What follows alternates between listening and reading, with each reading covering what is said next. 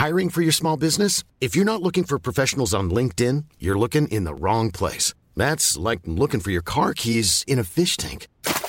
LinkedIn helps you hire professionals you can't find anywhere else, even those who aren't actively searching for a new job but might be open to the perfect role. In a given month, over 70% of LinkedIn users don't even visit other leading job sites. So start looking in the right place. With LinkedIn, you can hire professionals like a professional. Post your free job on linkedin.com slash people today.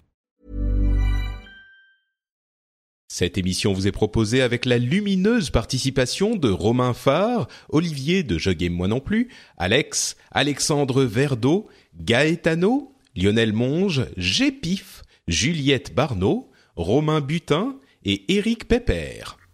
Bonjour à tous et bienvenue sur le Rendez-vous Tech, l'émission qui explore et qui vous résume de manière compréhensible toute l'actualité tech, internet et gadgets.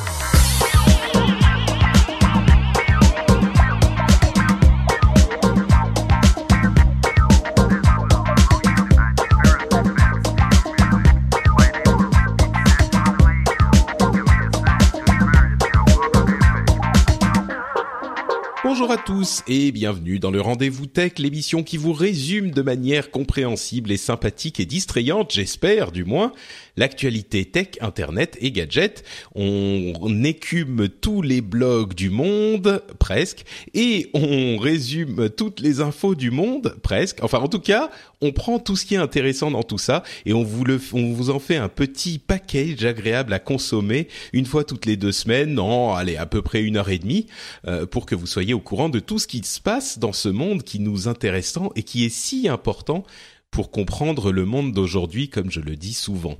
Aujourd'hui, pour m'aider à discuter de, allez, la conférence Google Nexus où ils ont présenté leur téléphone, une nouvelle Chromecast, un nouveau Chromebook Pixel et la conférence euh, Microsoft où ils vont présenter euh, dès demain au moment où on enregistre cette émission euh, leur nouveau téléphone Lumia et leur nouvelle euh, tablette Surface. on a déjà toutes les informations comme ou presque comme c'était le cas avec avec Android Nexus et avec Apple. Mais donc, pour m'aider à parler de tout ça et de l'Oculus Connect et de toutes les news de l'émission, j'ai avec moi aujourd'hui deux des plus grands spécialistes de la mobilité en France. Au moins. Au moins, j'ai nommé Ulrich Rosier et Cassim euh, qui nous viennent euh, tous les deux plus ou moins de euh, la maison humanoïde alias Frandroid, Frawin, même si Cassim évidemment chez la Lifetile aussi. comment allez-vous messieurs? Allez, Ulrich, honneur au fondateur, comment vas-tu? Le patron en premier. Voilà. le patron. ça va bien. je crois qu'à l'heure où sera diffusé le le podcast, on n'aura pas encore lancé un gros projet sur lequel je travaille depuis plusieurs mois, mais disons que c'est une période un peu sensible pour nous. Ça fait du bien de pouvoir faire un podcast pour prendre un peu de recul, parce que ça fait plusieurs mois que je travaille sur un projet de média qui, qui va sortir ce mois-ci, qui devrait t'intéresser, Patrick. Oui, bah tu m'as tu m'as tu m'as teasé le truc, donc euh, j'espère que j'en saurai plus bientôt. Euh, effectivement, je suis assez curieux, mais je suis content de pouvoir t'offrir ce moment de détente, comme on l'offre à tous nos auditeurs aussi. euh, Cassim, Cassim est là aussi, donc euh, Ulrich, effectivement, tu avais commencé avec Frandroid il y a bien longtemps maintenant. Cassim, toi, tu es aussi dans l'équipe de Frawin, euh, pour lesquels le site pour lequel tu rédiges des articles régulièrement et tu es notamment un, grand spécialiste de Microsoft et de ses téléphones et de ses objets mobiles. Donc euh, merci de nous prêter ton expertise toi aussi pour cet épisode. Ouais, merci pour l'invitation. Euh, j'espère que ma voix sera bonne parce que j'étais à Podren ce week-end et j'ai un peu chopé euh, la crève. Il fait froid dans le nord. ah, Podren d'ailleurs, euh, notre ami Florent qui m'aide à, qui m'aide à la mise en ligne des émissions est assez impliqué dans Podren. C'était sympa le, la, la, conférence? C'était très très bien. Euh, et puis j'ai hâte d'y retourner l'an prochain en faisant encore un peu plus, en en parlant encore un peu plus pour motiver les auditeurs à venir. Ouais, moi j'aimerais bien y aller, y aller un jour enfin. Ça fait euh, à chaque fois je me dis bon, euh, j'aimerais bien y aller et puis j'ai pas le temps, il y a trop de trucs à faire. Mais euh, bon, si vous êtes dans la région, sachez que Podren est un événement à ne pas manquer. Bon, l'année prochaine parce qu'évidemment maintenant c'était juste ce week-end. Donc bon, allez, on va se lancer avec le premier sujet qui est la conférence Google Nexus de 2015 où ils nous ont parlé des nouveaux téléphones Nexus. Il y en avait deux, du nouveau à vrai dire, des nouveaux Chromecast, il y en avait deux, et du Chromebook Pixel C, qui est un nouveau, une nouvelle tablette slash ordinateur portable de Google. Et je crois qu'il faut pas l'appeler Chromebook, non? Ah bah écoute, euh, c'est comme ça qu'ils l'ont appelé. Eux. C'est un Pixel, mais c'est pas. Ah, ah c'est vrai, c'est vrai. C'est vrai, effectivement. La, la raison pour laquelle c'est un petit peu euh, confusing, c'est que les anciens Pixels étaient des Chromebooks et là, c'est une tablette sous Android. Donc, ouais, euh... ils ont une bonne raison d'avoir enlevé Pixel, euh, d'avoir enlevé Chromebook.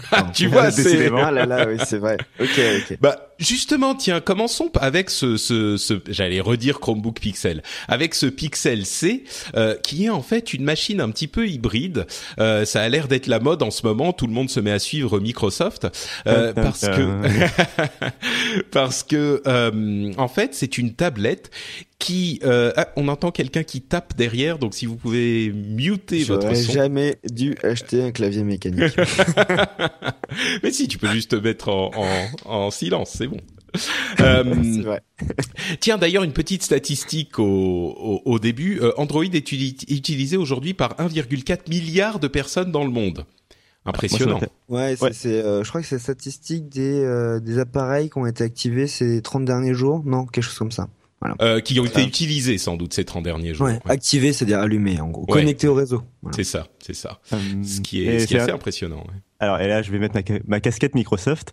Euh, c'est pour, c'est pour ça que t'es là. Donc vas-y, euh, envoie, euh, envoie. Euh, c'est intéressant par rapport au pari qu'a pris Microsoft euh, à la build de, ils veulent qu'il y ait un milliard d'utilisateurs de, de Windows 10 dans les deux prochaines années. Donc c'est c'est intéressant d'avoir ce chiffre de 1 milliard euh, à mettre en, en regard du, des 1,4 milliards que Android a déjà. Oui, sachant qu'évidemment euh, quand on parle d'un milliard de Windows 10, euh, c'est pas tous les utilisateurs Windows, il y en a beaucoup plus qui utilisent déjà Windows aujourd'hui. Euh, Android oui. c'est quand même construit depuis 6 ans, quelque chose comme ça. Donc oui. euh, mais quand même euh, depuis 2000 fin 2007 c'était annoncé par Google.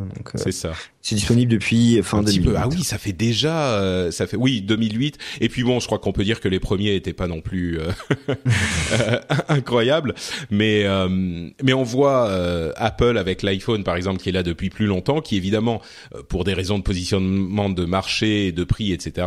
a bien moins d'utilisateurs que qu'Android. Pour faire une comparaison, on est à peu près au chiffre d'utilisation de Facebook. Donc voilà, c'est vraiment universel quoi Android. Mais bon, euh, donc le Pixel C, qu'est-ce que c'est que cette machine?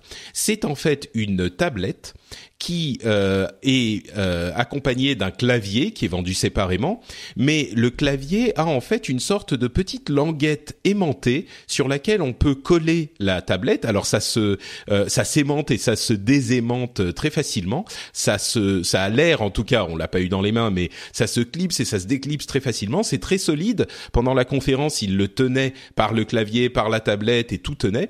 Et ensuite, euh, la languette en question peut se rabattre à différents angles de 100 à 135 degrés. Euh, la tablette elle-même euh, n'a pas de support, n'a pas de kickstand, mais euh, quand on, elle est accompagnée de son clavier, donc elle peut se refermer sur le clavier dans un sens, dans l'autre, etc. Euh, c'est une tablette de format 10,2 pouces. C'est un format A4, donc euh, c'est assez pratique pour certaines utilisations. Une bonne résolution, on a 300, plus de 300 pixels par pouce, 3 gigas de RAM, etc., etc. Et USB-C et un truc hyper intéressant. Euh, c'est que le clavier se charge par la batterie de la tablette par induction. Euh, donc quand le clavier est, est, enfin quand le clavier est sur la tablette, il se charge par induction et il a une capacité, bien sûr, une autonomie suffisamment importante pour que ça soit pas vraiment un problème pour la l'autonomie euh, de la batterie elle-même. Alors la tablette est vendue euh, 500 dollars à 32 gigas de stockage, euh, 600 pour 64 gigas de stockage, et le clavier est vendu séparément pour 150 dollars. Il sera disponible à Noël et alors, on parle des États-Unis. Hein, on n'a pas, je crois, les informations pour euh, l'Europe ou la France. Euh, et donc, comme on le disait, ce qui est sur, surprenant, je sais pas, mais ce qui est intéressant, c'est que c'est un appareil sous Android et pas sous Chrome OS, comme l'étaient les anciens Pixel, qui étaient des Chromebook Pixel. Là, le Pixel C, il est sous Android. Alors. Euh, Premier, première analyse, qu'est-ce que tu penses de cette machine? Est-ce que c'est intéressant? Peut-être Ulrich? Ah oui, c'est intéressant parce que nous, on va dire dans l'écosystème Android, j'ai pas de religion, mais bon, je me considère quand même dans l'écosystème Android. Dans l'écosystème Android, on s'attend à l'unification de Chrome OS et d'Android. C'est, ça a été le cas déjà dans les équipes de Google. On attend que les deux systèmes finalement euh, soit le même.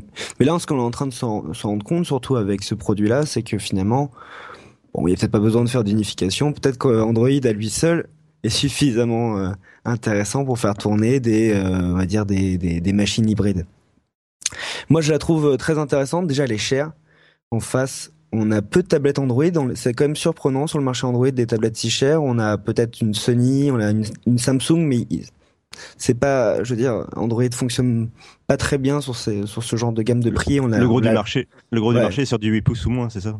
Oui, mais c'est pas le problème, c'est vraiment un problème de prix, c'est-à-dire que en dessous de 500 euros, il y a de l'Android.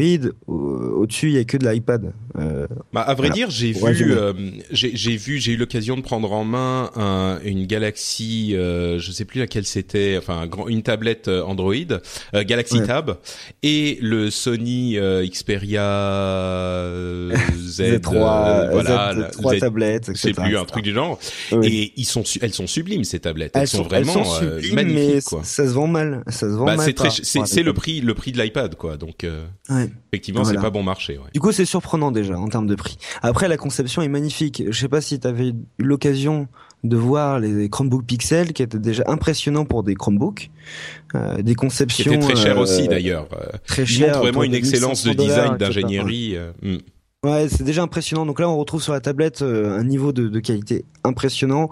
Moi, je suis plutôt impressionné par. J'aime beaucoup l'hardware, donc je suis vraiment impressionné par le Nvidia Tegra X1, qui est euh, qui est le, le, le socle, l'architecture qui est euh, intégré. Donc c'est du Loctoker qui consomme quasiment rien, Très mais puissant, qui a c'est une des architectures mobiles les plus puissantes du marché. Euh, ça, c'est évident. On l'a pu la tester nous sur la Shield Android Tablet, qui est une petite euh, euh Shield Android TV. Pardon, je me trompe tout le temps.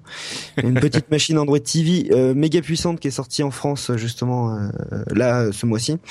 Et, et c'est c'est vraiment très puissant. Je pensais pas du tout l'avoir sur un produit mobile, donc je suis plutôt content de l'avoir sur une tablette. Donc moi, je la trouve impressionnante. Après.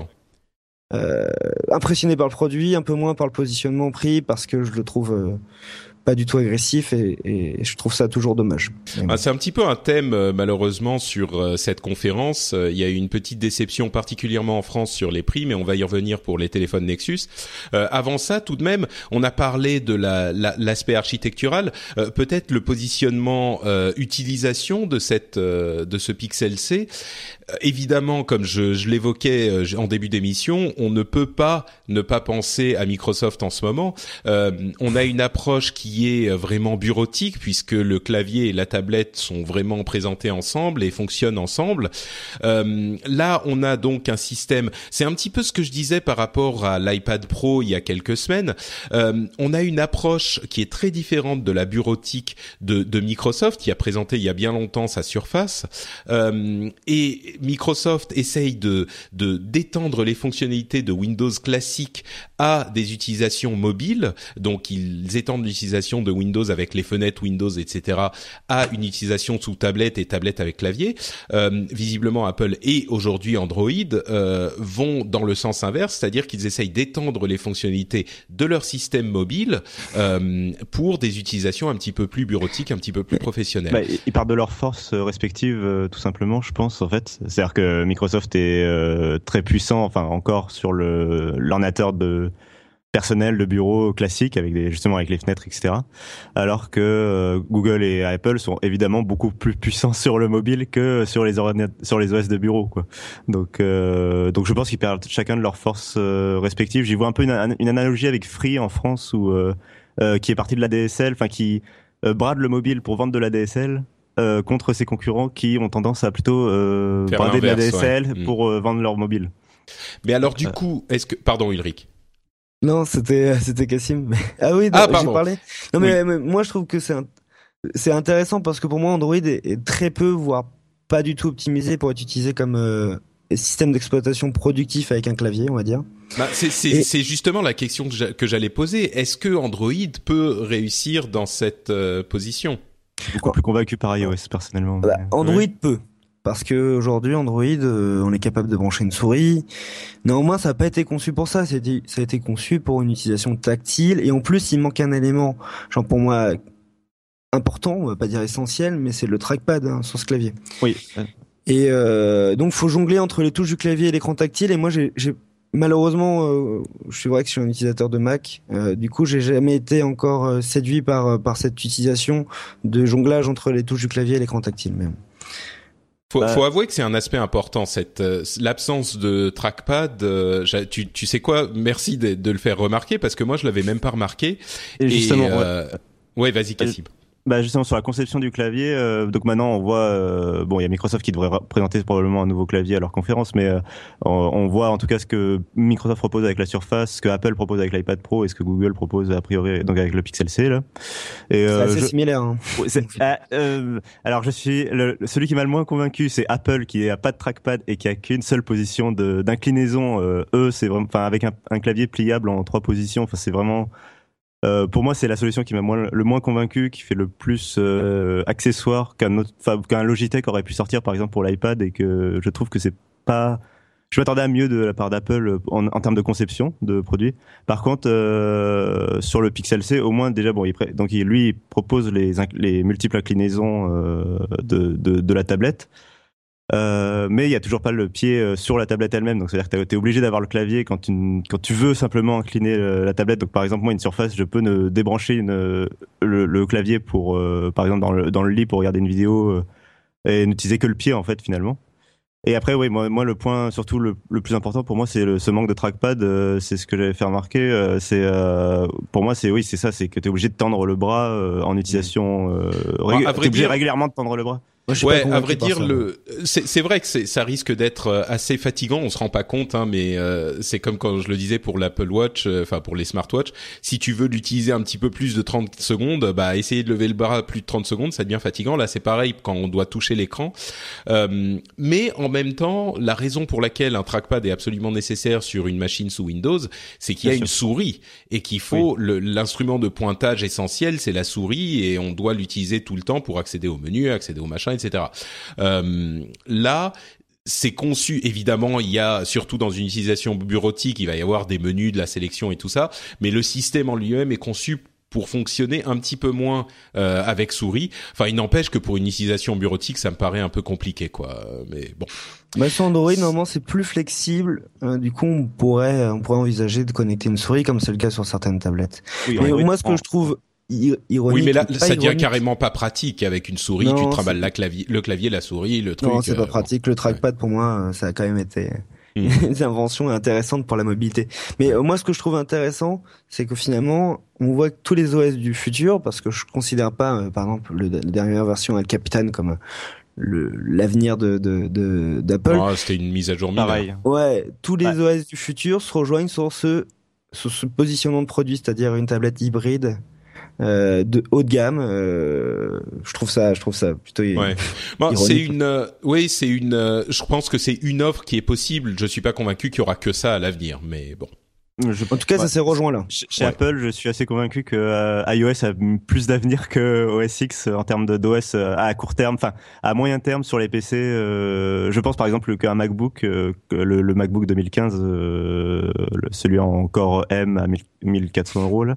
Euh, je pense par exemple qu'il serait très bien avec un iOS qui serait un peu une version d'iOS, par exemple un iOS 10 ou un iOS 11 qui aurait été un peu plus, encore un peu plus euh, tourné vers la productivité. Bah, non, mais factuellement, ça, c'est euh, le l'iPad Pro. Euh, ils ont quand même les deux offres différentes et il n'y a pas de raison de d'en supprimer une. D'autant plus que euh, je suis à peu près convaincu que le fameux MacBook, le nouveau modèle, euh, va descendre de prix assez vite. C'est comme le, le, MacBook Air à l'époque. Mais bon, la faisons pas la, sur Apple. Mais juste, bon, la raison pour moi, c'est juste sur la conception des puces, c'est le fait que ça permettra à Apple d'utiliser ses propres puces au lieu des, au moins des, des puces basse consommation Intel. Bon. Si on voit les performances, euh, le Tegra X1, il est euh, impressionnant, quoi. Pour, revenir au Pixel C, euh, oui, après, euh, c'est vrai qu'on a parlé de la conception. Euh, là aussi, c'est marrant, s'il y a un parallèle avec la Surface, c'est que euh, Google fait ça pour motiver les fabricants, pour leur montrer une direction à suivre en termes de conception de produits, de, de, qualité de fabrication. Et de service quelque part derrière. Euh, que, enfin, c'est un peu ce que Microsoft faisait, voulait faire avec la Surface, euh, enfin, a même a fait parce qu'il y a, y a, y a d'autres mm. fabricants qui se sont lancés dessus. C'est vrai. Euh, sur ce, voilà, sur ce, donner envie aux fabricants de se dépasser un peu en montrant que on peut vendre un produit premium, quoi, s'il est bien pensé. Effectivement. Euh, bon, donc c'était euh, a priori le truc le plus intéressant qui a été présenté, donc ce, ce Pixel C. Euh, il y a aussi les Chromecast, il y en a deux qui ont été présentés. Euh, vous savez, la Chromecast, c'est ce petit dongle USB, j'allais dire HDMI, qu'on branche sur une télé et qui nous permet d'avoir en fait des outils principalement de streaming d'images, que ça soit de la vidéo ou autre chose, sur la télé. Donc c'est un tout petit outil qui coûte 35 euros à l'époque, aujourd'hui 39 pour le deuxième modèle, qui est assez malin parce qu'il a un, une connexion HDMI qui est un, câble un petit peu plus long, qui doit faire 5-10 cm, et qui est flexible. Et le Chromecast en lui-même est aimanté pour se coller à l'arrière de votre télé. Et ça, c'est hyper malin. Euh, c'est encore une utilisation très intelligente des, aimants. Euh, D'autres auraient dû y penser avant parce que c'est tellement bête et tellement intelligent que on a, on, on, on, on se dit comment personne n'y a pensé avant. Donc euh, parce que évidemment le Chromecast il dépassait un petit peu de la télé, c'était pas très euh, pratique, c'était trop gros, etc. Donc ça c'est super malin. Euh, il y a plein de nouveautés d'amélioration sur ce deuxième modèle de Chromecast. Il y a un, Wi-Fi un peu plus stable parce que c'est vrai qu'il sautait de temps en temps. il y a une app Chromecast sur les téléphones qui propose de la recherche, de la recherche de contenu. Donc ça c'était un petit problème pour le Chromecast. On savait pas quelles apps étaient compatibles Chromecast ou pas, etc., etc.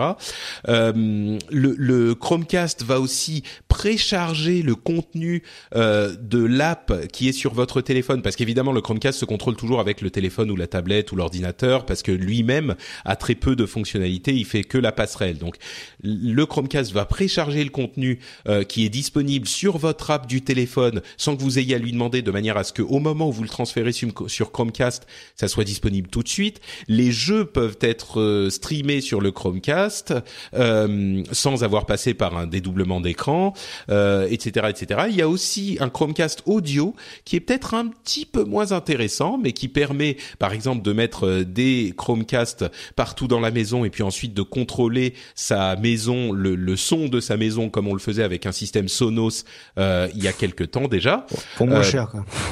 Pour un peu moins cher, ça c'est certain. Euh, ce qui est un petit peu un petit peu moins pratique, c'est qu'il faut toujours brancher le Chromecast même audio sur un port USB euh, pour l'alimenter. Mmh. Donc euh, ça c'est un petit peu c'est pas super cool parce que enfin c'est pas super cool. Disons que sur la télé on a des ports USB, à côté des des, des enceintes on n'en a pas forcément. Mais je crois qu'ils fournissent une connectique filaire. ah oui bien sûr, mais du coup il faut brancher sur le il faut brancher sur le, le courant quoi. C'est sûr. Euh, donc on peut contrôler qu'est-ce qui fait quoi dans quelle pièce si on en a plein, etc. Et les deux coûtent le même prix, euh, 35 dollars aux US, 39 euros euh, en Europe, en France en tout cas. Euh, ils sont disponibles tout de suite. Euh, moi j'ai acheté mon Chromecast 2 immédiatement, à l'instant je, je, rafraîchissais la page, voilà. Donc bah, Ulrich, qu'est-ce que tu penses de ces deux Chromecast? Euh, moi, je suis amoureux du Chromecast depuis longtemps. J'en ai mis sur mes deux télés chez moi. Donc, au bureau, là, on a sur toutes les télés, tous les écrans.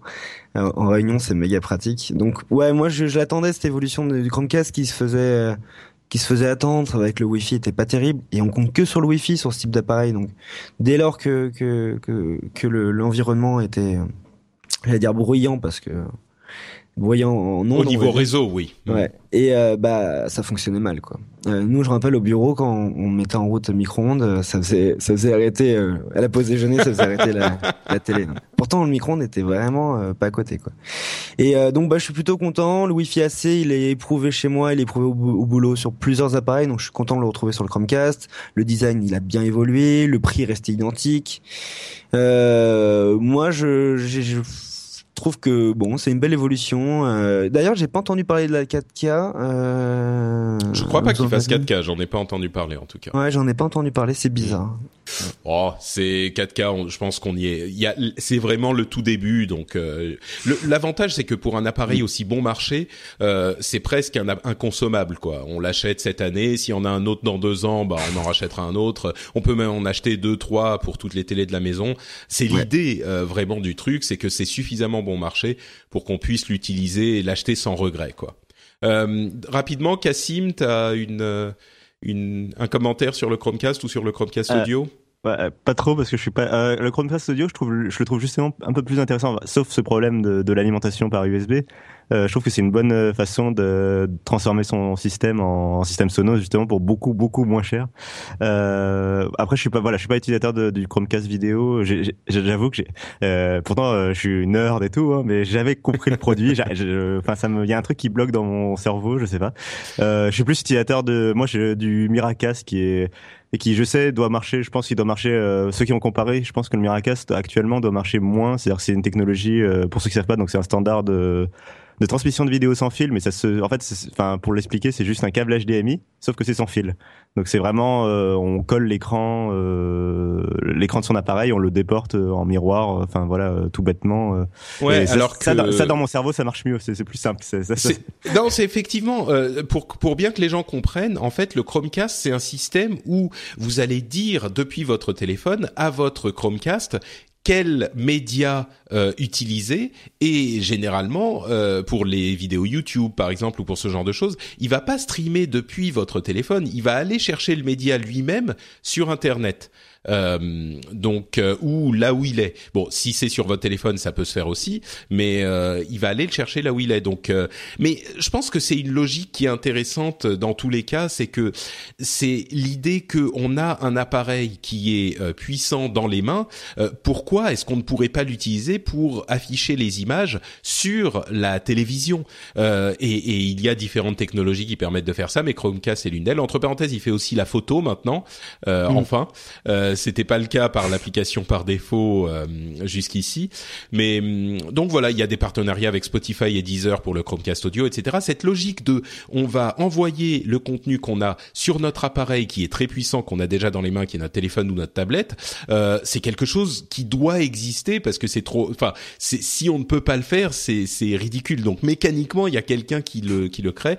Le Chromecast est une belle implémentation du truc. Donc bah aujourd'hui, ça semble être finalement la meilleure euh, surtout au rapport qualité-prix. La plus populaire en tout cas, j'ai l'impression. Oui, c'est sûr. Elle, en fait, elle est multiplateforme. Euh, elle a, elle a quand même des fonctions euh, bien évoluées parce que moi, c'est Android, on est capable de faire la duplication de d'écran quand même. Oui, Mais sur n'importe quel autre appareil, dès qu'on est sur Chrome, on peut afficher son navigateur. Toutes les applications qui permettent de, de consulter du multimédia, elles sont, là, je pense, la très grande majorité compatibles avec Google Cast. Voilà, moi j'ai envie de dire, euh, c'est vrai que quand on réfléchit sur l'offre euh, actuelle, euh, c'est une bonne solution. Moi, pas, peu de questions en fait. Par contre, on n'a pas entendu parler d'Android TV euh, à cette conférence, qui était un petit peu décevant peut-être pour certains, mais bon. Euh, J'en ai parlé. Euh, c'est marrant, moi j'attendais la mise à jour de Nexus Player qui euh, est sur un petit Pros Intel qui, franchement, elle est pas 4K. Elle, la langue. L'interface est langue, lente, pardon, etc. Elle a, elle a déjà deux ans cette cette cette cette petite Nexus Player qui est, pour rappel, c'est la machine de référence pour le développement sur Android TV quand même. Bah, a priori, ce que j'ai compris, c'est que euh, ça serait la, la Shield Android TV qui qui serait pas officiellement la Nexus, mais qui serait la référence euh, de, de l'écosystème Android TV, on va dire. Ce que j'allais dire, c'est pour moi, c'est la Shield qui représente le, un peu le hero, hero device. Bah, D'ailleurs, elle est disponible sur le Google Store aux États-Unis, donc euh, ça montre bien que Google. Pour référence, le, le Hero Device, c'est euh, le, le, device qu'on met en avant, l'appareil qu'on met en avant généralement chez une marque pour dire voilà ce qui se fait de mieux dans notre euh, oula euh, dans notre euh, catégorie. Donc et enfin les produits qui sont peut-être les moins excitants de tout ce line-up et qui sont pourtant les principaux de loin.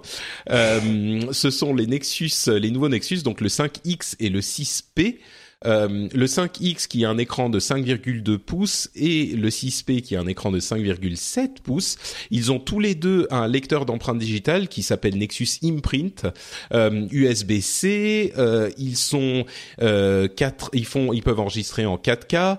Ils ont tous les deux le même appareil photo, si je ne m'abuse. Oui, ah, c'est le cas.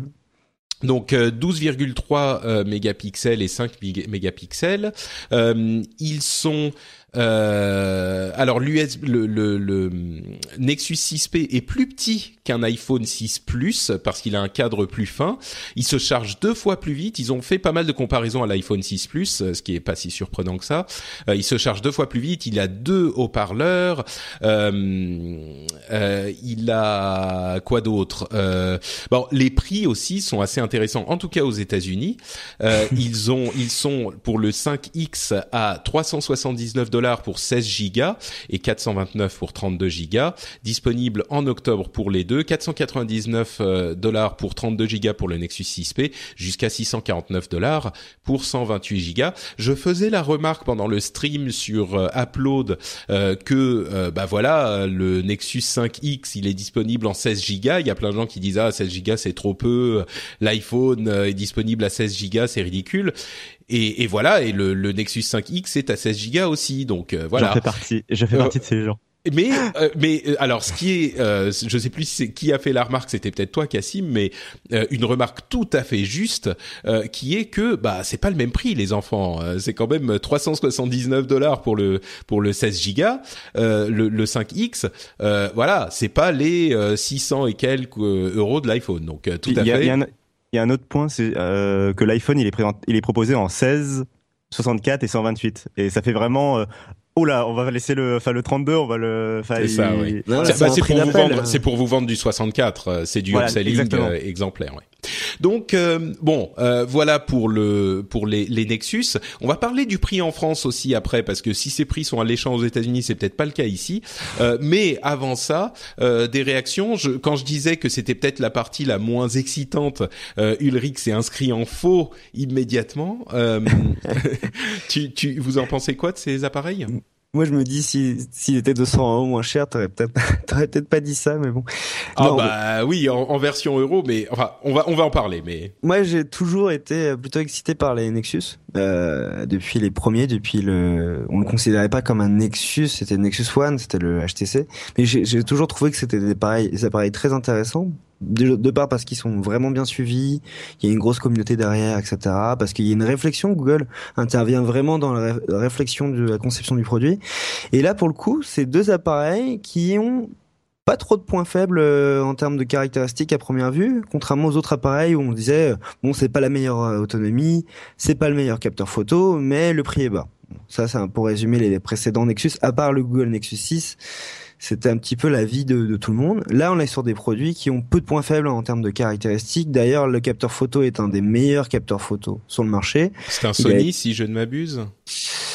Je, je crois qu'il disait euh, pendant la conférence que c'était un Sony. Venez, venez, nous corriger sur les notes de l'émission, mais je, crois que c'est ça. c'est que euh, il a des excellentes caractéristiques d'un point de vue. C'est du 12,3 mégapixels avec euh, des pixels de, je crois, 1,55 micromètres. Mais bref, ces caractéristiques, avec le laser euh, pour la mise au point, etc., font que, euh, par exemple, DxO, qui est un des laboratoires français qui teste euh, la qualité des appareils photo, des capteurs, etc., l'a classé, par, je crois, second.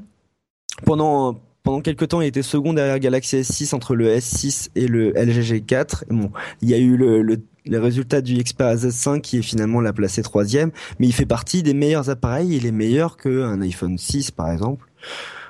Euh, L'iPhone 6S n'a pas encore été testé, mais en tout cas, il se classe parmi les meilleurs capteurs, ce qui est euh, déjà une bonne nouvelle pour un Nexus.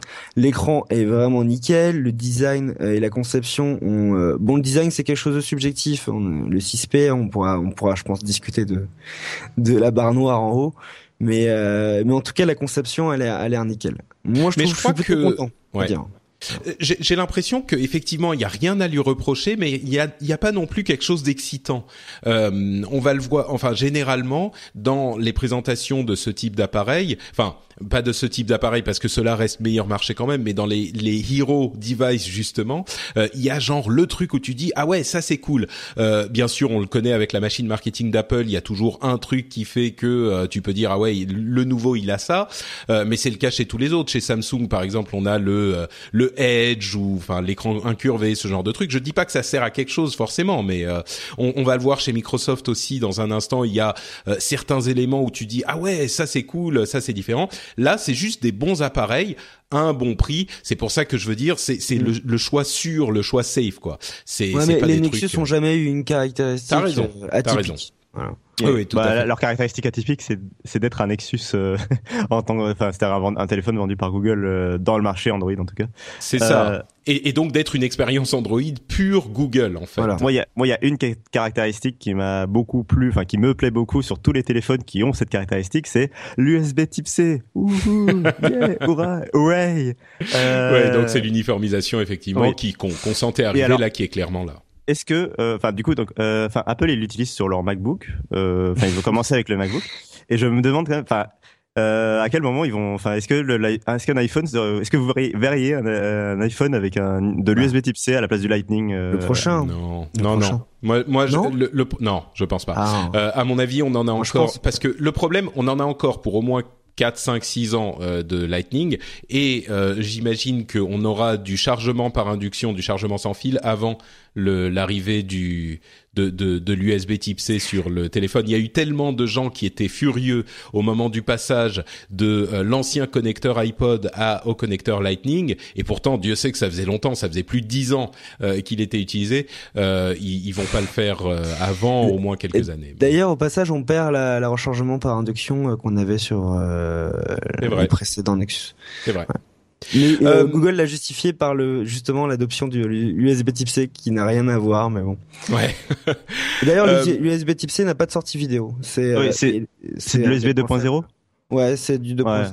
C'est vraiment pour charger euh, et utilisation occasionnelle évidemment avec le cloud en ce moment. ça- Enfin depuis quelques ça années, marche c'est très bien avec le. MacBook 12.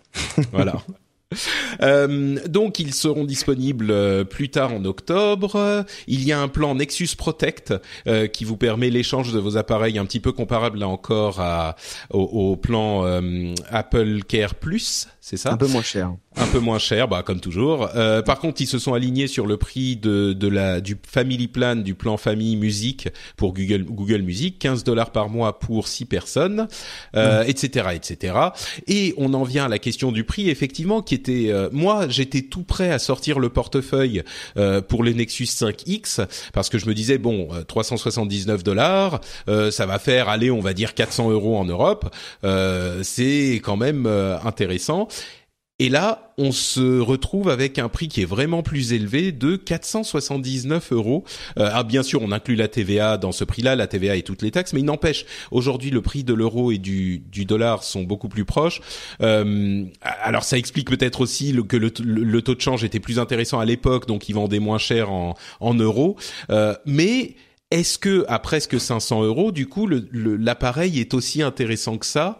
Euh, ou, ou Yeah. non Ou je sais pas. Je pose la question aux spécialistes.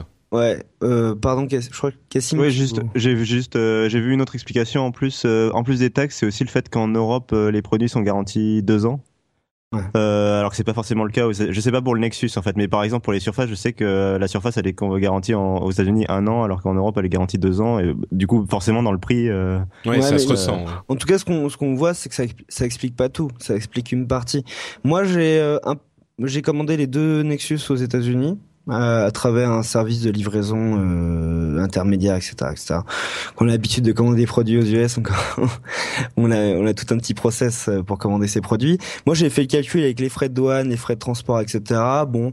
Euh, je vais peut-être économiser 30-40 euros sur le produit. Il me coûterait moins cher si je l'avais récupéré directement aux États-Unis euh, avec un déplacement, mais mais euh, mais ouais, effectivement, en gros pour dire, euh, la différence elle est pas expliquée entre l'euro et le dollar. Ça c'est, euh, il reste toujours les 30 à 50 euros qui sont non expliqués.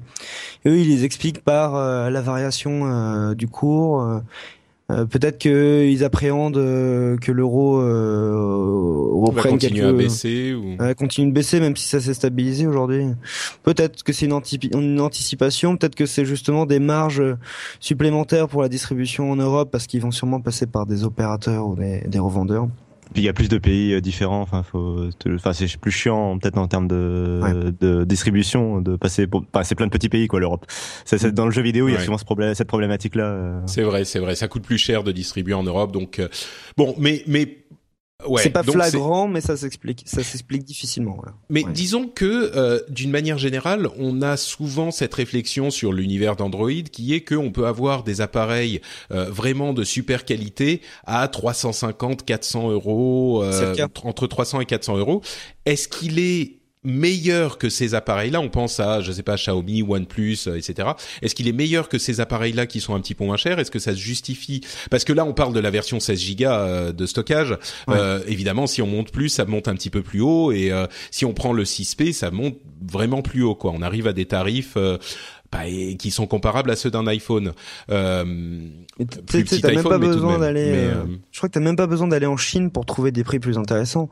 Même en France, chez Sony, chez HTC, chez Samsung aussi, on a des appareils et Asus, etc. On a des appareils à caractéristiques quasi égales, bien moins chers. Mais alors, est-ce que, est-ce que ça vaut le coup de, de dépenser un peu plus pour le Nexus 5X ou est-ce qu'il euh, si on veut un appareil, justement, si on veut cette histoire, je demande à moitié pour moi. Hein, euh, si je veux euh, une expérience Android de bonne qualité à justement ces appareils milieu de gamme à prix incroyable dont on parle depuis deux ans, est-ce que c'est vers le 5X que je dois me diriger ou est-ce que ces autres appareils, lequel justement bah, Le 5X et le 6P, c'est pas du milieu de gamme. Hein. Moi, je le considère comme du haut de gamme hein, sur Android. vu les caractéristiques, on a du Snapdragon 808 et 810, un écran Full HD et QHD de l'autre côté, un bon capteur photo, euh, une bonne batterie, euh, du capteur euh, d'empreinte digitale, etc., etc. Hmm. Enfin, donc les appareils, les appareils qu'on va trouver à 350 euros seront quand même une, une, une demi-gamme en dessous, quoi.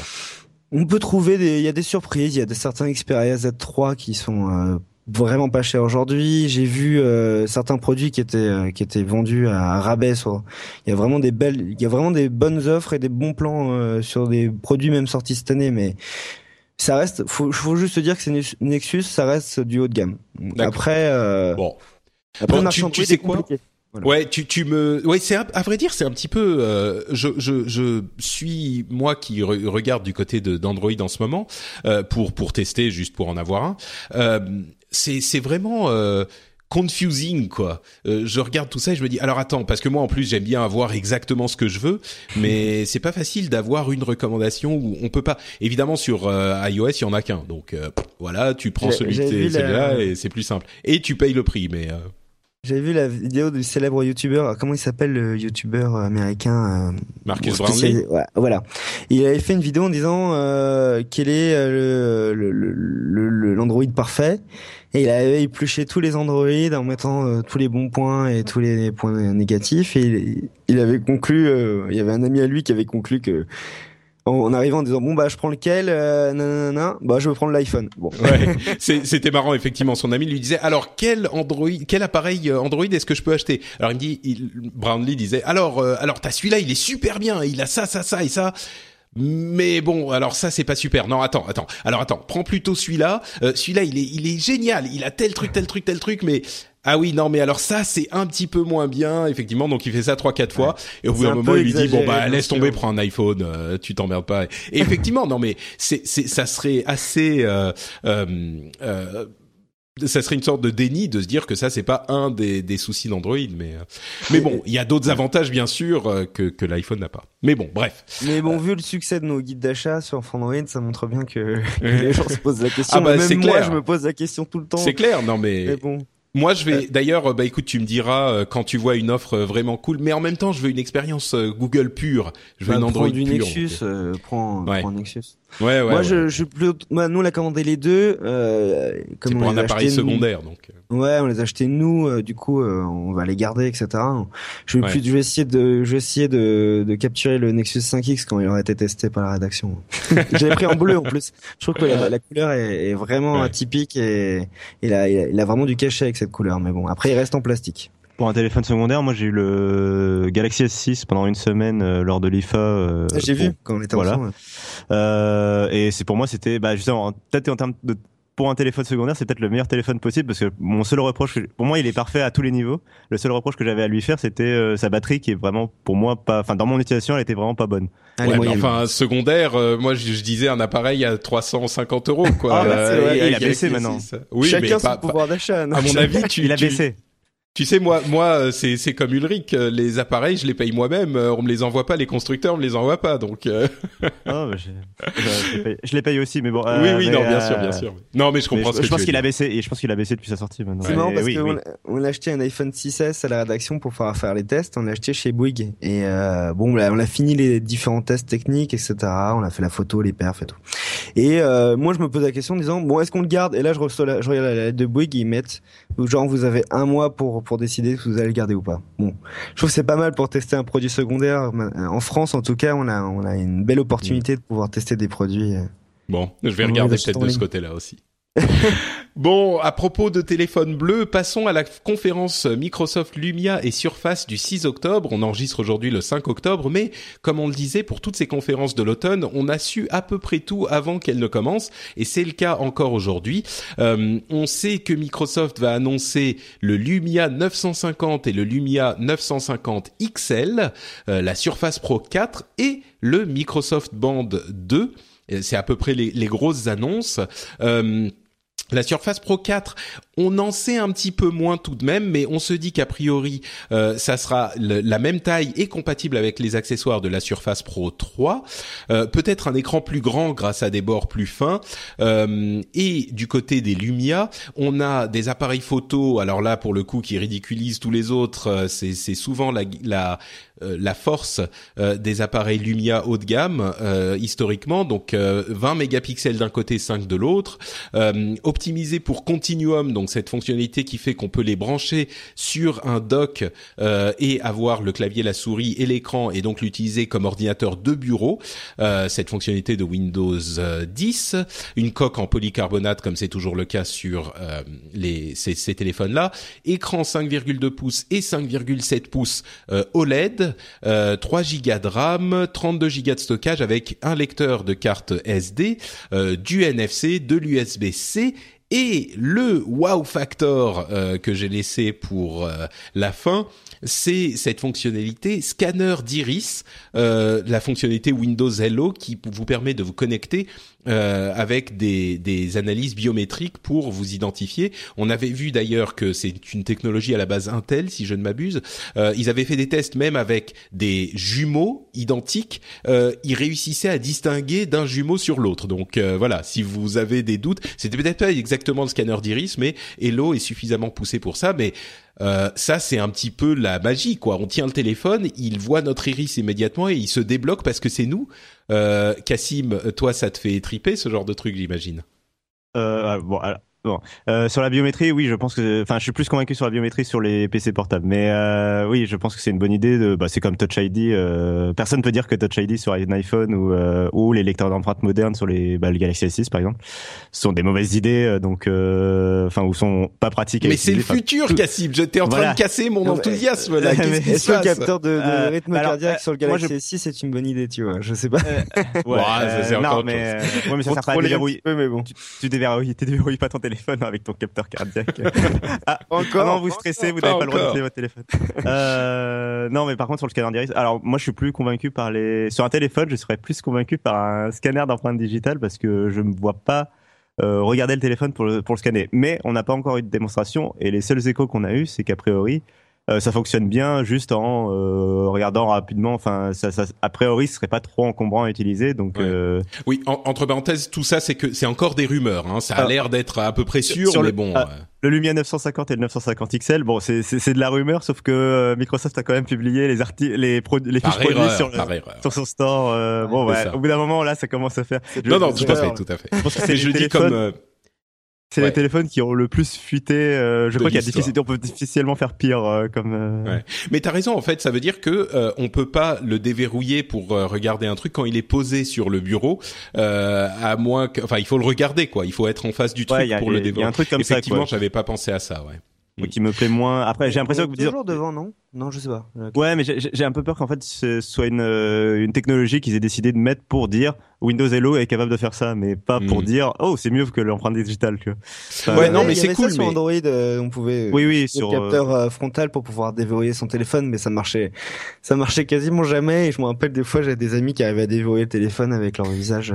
Là, a priori, c'est une autre génération quand même. oui, oui, l'iris marche oui, mieux. bien mais... sûr, bien sûr. Mais, mais bon, c'est vrai que s'il est posé sur le bureau un peu loin, si on tend le bras, bah ça, c'est moins, c'est moins, ça fonctionne moins bien qu'un capteur d'empreinte digitale. Dans ce cas-là, mais de l'autre côté, si on le et sur ces deux téléphones, de l'USB Type C. Voilà, oui, c'est ce que je disais. Mais alors, d'une manière générale, dans la gamme Lumia du côté de Microsoft, on avait eu une petite crainte à un moment que Microsoft arrête de faire de téléphones. En fait, euh, ils ont arrêté de faire euh, toute une gamme infinie et ils se concentrent sur quelques appareils de grande qualité pour couvrir deux ou trois gammes différentes. Mais d'une manière générale, ces, ces Lumia, euh, tu, tu en attends, enfin, tu les, tu les considères comment d'un point de vue Microsoftien? Euh, bah alors oui justement sur la stratégie euh, bah en fait ils sont passés d'une stratégie où c'était Nokia le fabricant qui voulait bah du coup euh, avoir le plus de parts de marché possible et bah faire son fabricant quoi c'était un fabricant euh, à une stratégie où bah c'est Microsoft qui fait des Lumia et du coup eux ils ont ils veulent séduire aussi les partenaires à faire des téléphones comme Acer qui en a présenté un à l'IFA euh, et donc ils veulent pour ça, il faut euh, pas euh, tuer le marché en, proposant 10 000 lumières. Donc ils vont se, concentrer sur quelques quelques lumières, dont ceux-là donc qui sont censés donc être faits pour les fans, pour être vendus aux fans. Donc euh, pour une fois, a priori, il n'y a pas de gros inconvénients. À chaque fois sur les lumières, des fois, il y avait toujours le petit point en moins. Euh, ah, celui-là, il est, bah, comme on disait un peu tout à l'heure, c'est oh, celui-là, il est parfait, mais il a un petit, il a une batterie un peu en moins. Ou là, pour une fois, ou par exemple, typiquement sur les euh, précédents lumières haut de gamme, il y avait beaucoup de stockage, mais il n'y avait jamais de lecteur de micro SD. Euh, là, par exemple, il a les deux. Il a à la fois du stockage conséquent avec 32 Go et, et a priori un lecteur de micro SD. Donc, de ce côté-là, je pense qu'ils ont rempli ce qu'ils voulaient faire, c'est faire vraiment des téléphones le meilleur possible sur Windows 10 mobile. Après, moi personnellement, je travaille à la maison, donc je suis moins intéressé par avoir. J'ai moins l'utilité aujourd'hui d'avoir un téléphone haut de gamme, donc je suis pas forcément client, même si j'aime beaucoup Windows 10 mobile, je suis moins client. Et euh, après, il faut pas s'attendre. Euh, je pense que même Microsoft est conscient. Euh, enfin, ils l'ont plus, ils l'ont dit à, à Mimo, c'est que il faut pas s'attendre à ce qui marche beaucoup. ils sont conscients que c'est bah, les lumières sont vues comme une marque à haut train de gamme et Windows 10 mobile et a encore du retard. tout ce qu'ils ont mis en place pour Windows 10 mobile prendra un ou deux ans à, à, décoller, c'est-à-dire le fait d'avoir les applications universelles ou le fait que les applications iOS ou Android puissent tourner sur Windows 10 mobile. Euh, tout ça, ça prendra. Avec, oui, les, développeurs peuvent ont des moyens très simples de porter leurs applications iOS ou Android sur Windows 10 mobile. Mais euh, alors justement, la fonctionnalité Continuum qui est assez intrigante, l'idée d'avoir euh, le téléphone que tu branches sur ton écran et hop, c'est ton ordinateur de bureau.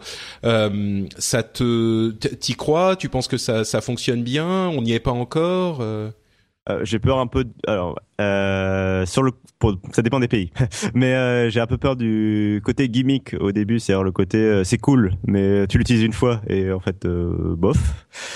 Pourquoi tu dis ça dépend des pays? Parce que je, pour moi, il y a, par contre, il y a un enjeu sur le, les pays qui ont, qui se sont équipés en, en appareil mobile. en, enfin, il y a des pays en gros qui ont livré ah oui, bien sûr, qui parlent quasiment de l'Afrique, quoi. C'est ça. enfin, les, les, pays, ouais, effectivement, les pays euh, en voie de développement où euh, ils n'ont pas d'ordinateur, mais ils ont tous des appareils mobiles. Oui, oui. C'est ça. Bien sûr, t'as raison, Cassim. Et dans ce cas-là, euh, ils avaient même présenté à une conférence, euh, je sais plus laquelle c'était, Microsoft. ils avaient présenté un, un, prototype en fait d'un PC portable dont on aurait retiré le processeur et enfin toute l'intelligence. Il y aurait plus que l'écran, une batterie et c'est tout. Et en fait, le téléphone euh, pourrait se connecter via Continuum à cet appareil et finalement le PC euh, devient, enfin le téléphone devient un PC portable. Mmh. Oui, c'est l'idée du truc. Ouais. Voilà, et ça permet d'avoir un PC coque vide euh, à beaucoup moins cher. Enfin. Ouais, mais donc peut-être pas pour nous tout de suite encore bah, parce que dans, nos, on a nos appareils. Voilà, dans nos pays où on a une tablette, un ordinateur, un ordinateur fixe, un, téléphone, une montre, une télé connectée et voilà. Ouais, le, le cloud synchronise tout ça et on n'a pas forcément besoin d'avoir un seul appareil. Mais euh, ça, ça a toujours été le rêve. Je sais pas combien vous avez... Il y a toujours eu plein, plein de tentatives de, de transformer le, smartphone en tablette. C'était le cas. Euh. Motorola avec son Razer, je me rappelle, mais c'est pas le seul. Il y en a plein. Ubuntu a voulu le faire aussi. Essaye même de le faire. Bah, il y avait euh. un, c'était Asus ou Acer qui faisait un, un truc. Le, le pad phone. voilà, c'est ça. Pad. Oh, le phone pad. il y en a eu deux, je crois. Pour moi, le seul, enfin la, la, différence avec Microsoft, c'est que Microsoft, se, pour moi, se donne les moyens que de, que ça marche, dans le sens où euh, dans les autres cas, c'était des fabricants qui essayaient d'adapter un OS qui n'était pas forcément fait pour, comme Android ou quoi, euh, qui essayaient de voilà de d'adapter de, de, ça. Ouais alors que Microsoft a pensé dès le début, enfin, le, disons que les applications universelles euh, qui fonctionnent de la même façon sur mobile que sur PC fixe s'intègrent parfaitement dans dans la technologie. Ça c'est vrai. Ça. Ben, je crois que là on est on est le plus proche qu'on a jamais été de de la réalisation de ce fantasme effectivement. Euh, on y on y est presque et, et, et je dirais même c'est utilisable. C'est juste que notre configuration aujourd'hui euh, fait que on a plusieurs appareils spécialisés plutôt qu'un seul euh, qui fera peut-être moins bien certaines tâches qu'on veut faire euh, dans certains cas. Euh, mais on est plus si loin, quoi. Et la rumeur veut que, euh, en, tout cas en France, euh, Microsoft offre le, le, dock Continuum avec le téléphone justement pour vraiment pousser le, vraiment le produit, quoi. Ce qui est, ce qui est intéressant, effectivement. Nokia avait fait la même chose avec la recherche en fil. Ils avaient offert pratique, mais Pardon, c'est pratique, mais c'est pas très confortable. On a toujours ce problème de se dire qu'est-ce qui se passe quand on reçoit un appel. Ah justement. Euh, c'est pour ça que Asus avait vendu un stylet sur lequel on pouvait, avec lequel on pouvait Alors, téléphoner. Justement. ça euh, là aussi, c'est intéressant, c'est que Microsoft pour une fois se la joue. Euh, j'ai envie de dire un peu Apple entre guillemets. C'est-à-dire que pour une fois, ils pensent bien leurs produits et ils se donnent les moyens là aussi de que ça fonctionne. C'est-à-dire que euh, ce sera limité, cette fonction Continuum sera limitée justement aux nouveaux téléphones haut de gamme 950 euh, et 950 XL parce que le processeur est capable de gérer deux écrans à la fois, qui deux écrans qui soient différents en fait. Ouais, que, voilà. Donc quand euh, si, si on t'appelle, tu, tu décroches ton téléphone du dock et tu, tu le prends et puis tu le reposes quand t'as fini. voilà et même Mm. euh, voilà, euh, et même euh, mieux que ça, c'est que Continuum peut fonctionner aussi en sans fil, euh, même si là ils ont fait surtout des démos à chaque fois avec de l'USB Type C. On peut avoir une solution en sans fil. Euh, J'ai vu la dernière clé HDMI de Microsoft, c'était pas terrible. Hein. Mais bon, là, elle a été brandée gaming, il y avait une latence pas possible. Ça sera à tester, ça sera à tester quand ils seront disponibles. On a justement sur les prix et les disponibilités des informations ou euh, alors euh, moi de ce dont je enfin ce qui murmure ce qui se murmure pardon c'est euh, une disponibilité euh, dans les pays où Windows Phone fonctionnait le mieux c'est-à-dire bah, la France et l'Italie quoi. C'est en Europe quoi. en Europe surtout oui en Europe surtout et en France et Italie en particulier. Et donc il sortirait d'abord en Europe avant les États-Unis donc un pays où enfin les États-Unis où le Windows Phone n'a jamais vraiment décollé euh, donc, euh, donc, donc ça sur la disponibilité, voilà. Je, moi personnellement, je m'attends à une disponibilité euh, très rapide euh, des Lumia en, en Europe. D'accord. Euh, donc dans le mois par exemple ou enfin ou début novembre maximum je pense euh, et sur les prix par contre euh, je me rappelle pas on a eu des rumeurs mais bon je moi je rien de précis quoi ouais je suis pas, fan des... extraordinaire les designs de, premiers premières photos qu'on voit ça ressemble à des Nexus 5X euh. Bah les gens aiment pas trop enfin les gens sont un peu déçus des designs qui font pas premium de 2015 c'est-à-dire qu'en gros il y a pas de métal voilà ouais, c'est moi je le, moi je le trouve pas mal le plastique le polycarbonate de, des Lumia et, et en plus il est il est différenciant franchement euh, moi euh, j'aime, euh, moi je, voilà, je suis assez un défenseur. J'aime pas le plastique craquant des, par exemple des vieux Galaxy d'il y a quelques années. Mais par contre le polycarbonate c'est pas la même chose. Enfin celui qui est utilisé sur les Lumia est beaucoup plus épais, doux. Enfin et, puis ça donne une identité, euh, ça donne une identité à la gamme. Moi, je les trouve pas mal, mais. moi, je rêvais euh, du, du Surface Phone. Ouais, voilà. Bon. Ah oui, oui, avec le mag. Carbone, euh... enfin, le, C'était quoi? C'était du magnésium. Euh... Oui, magnésium. magnésium, ouais. Bon, moi, je rêve de celui-ci, mais bon. Voilà. J'attendais celui-ci. Euh, alors justement. Justement, euh, pour la surface, euh, on aura donc tous les détails. Euh, oui, entre parenthèses, on va faire un live avec Geeking et Jérôme de Nowtech TV, enfin le live upload quoi, pour la conférence qui a lieu pour ceux qui écoutent tout de suite au moment où je l'ai mis en ligne demain, donc le 6 à 4h30 heure de Paris. donc on va faire un live et il sera disponible, j'espère, sur Upload, sur le flux d'Upload comme je l'ai fait pour la conférence Nexus et la conférence Apple. C'est pardon? C'est à 4 heures normalement, c'est à 16 h pile normalement. Après, bon, ah, je croyais que c'était 16 h le début de la conférence, mais. D'accord. Ah merde. Bon, bah écoute. 16 h 30 sera peut-être le moment où ils commenceront à présenter les produits après le, speech, après le speech de Nadella sur euh, le cloud et. Ouais, mais tu sais ce qui est ce qui est vraiment intéressant, c'est à quel point Microsoft est revenu au centre du jeu euh, de la tech. Euh, on, on, disait pendant des années, on parle en France des Gafa, euh, Google, Apple, Facebook, Amazon, et il faut vraiment aujourd'hui rajouter le M à la fin. c'est vraiment les Gafam avec Microsoft qui est revenu depuis un an et demi euh, comme un acteur majeur de ce de ce, ce, cette grande pièce de théâtre que se jouent les géants euh, américains. Euh, et, et bon, je continue à être moi à chaque fois impressionné par tout ça. One size fits all seemed like a good idea for clothes. Nice dress. Uh, it's a it's a t-shirt. Until you tried it on. Same goes for your healthcare. That's why United Healthcare offers a variety of flexible, budget friendly coverage for medical, vision, dental, and more. So, whether you're between jobs, coming off a parent's plan, or even missed open enrollment, you can find the plan that fits you best. Find out more about United Healthcare coverage at uh1.com. That's uh1.com. Hiring for your small business? If you're not looking for professionals on LinkedIn, you're looking in the wrong place. That's like looking for your car keys in a fish tank. LinkedIn helps you hire professionals you can't find anywhere else, even those who aren't actively searching for a new job but might be open to the perfect role. In a given month, over 70% of LinkedIn users don't even visit other leading job sites. So start looking in the right place. With LinkedIn, you can hire professionals like a professional. Post your free job on linkedin.com slash people today. Voilà, euh, avant qu'on... Oui, alors justement, avant qu'on passe à la suite, euh, est-ce qu'on a des infos sur la Surface Pro 4 et la Microsoft Band 2 peut-être ou d'autres choses que tu veux mentionner, Cassim? Euh, bah alors, ce qui est intéressant, c'est justement, pour moi, je trouve que c'est euh, finalement la conférence qui a le moins eu de fuite. C'était sur cette partie-là, c'est la Surface Pro 4. C'est que finalement, on n'a pas de photo du produit, par exemple, en avance, ce qui est rare.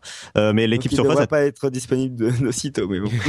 je sais pas. Mais l'équipe Surface euh, souvent est souvent capable de garder les secrets. Enfin, par exemple, on se souvient de la première conférence qui euh, qui avait pas fuité du tout. Où là, oui, effectivement, il y avait eu six mois de décalage entre la sortie du produit et le. le, le c'est parce que personne l'attendait. Hein, c'est pour ça qu'il n'y a pas eu. De... oui. Non, non, mais je sais, mais euh, mais non, non, mais, mais, faut savoir il taquine, il taquine. Bah non, mais à l'époque en même temps c'est vrai, euh, voilà. euh, et euh, non mais voilà, euh, je pense qu'ils ils sont capables, ils, ils, arrivent comme ça à garder le secret. En tout cas beaucoup mieux que l'équipe Lumière.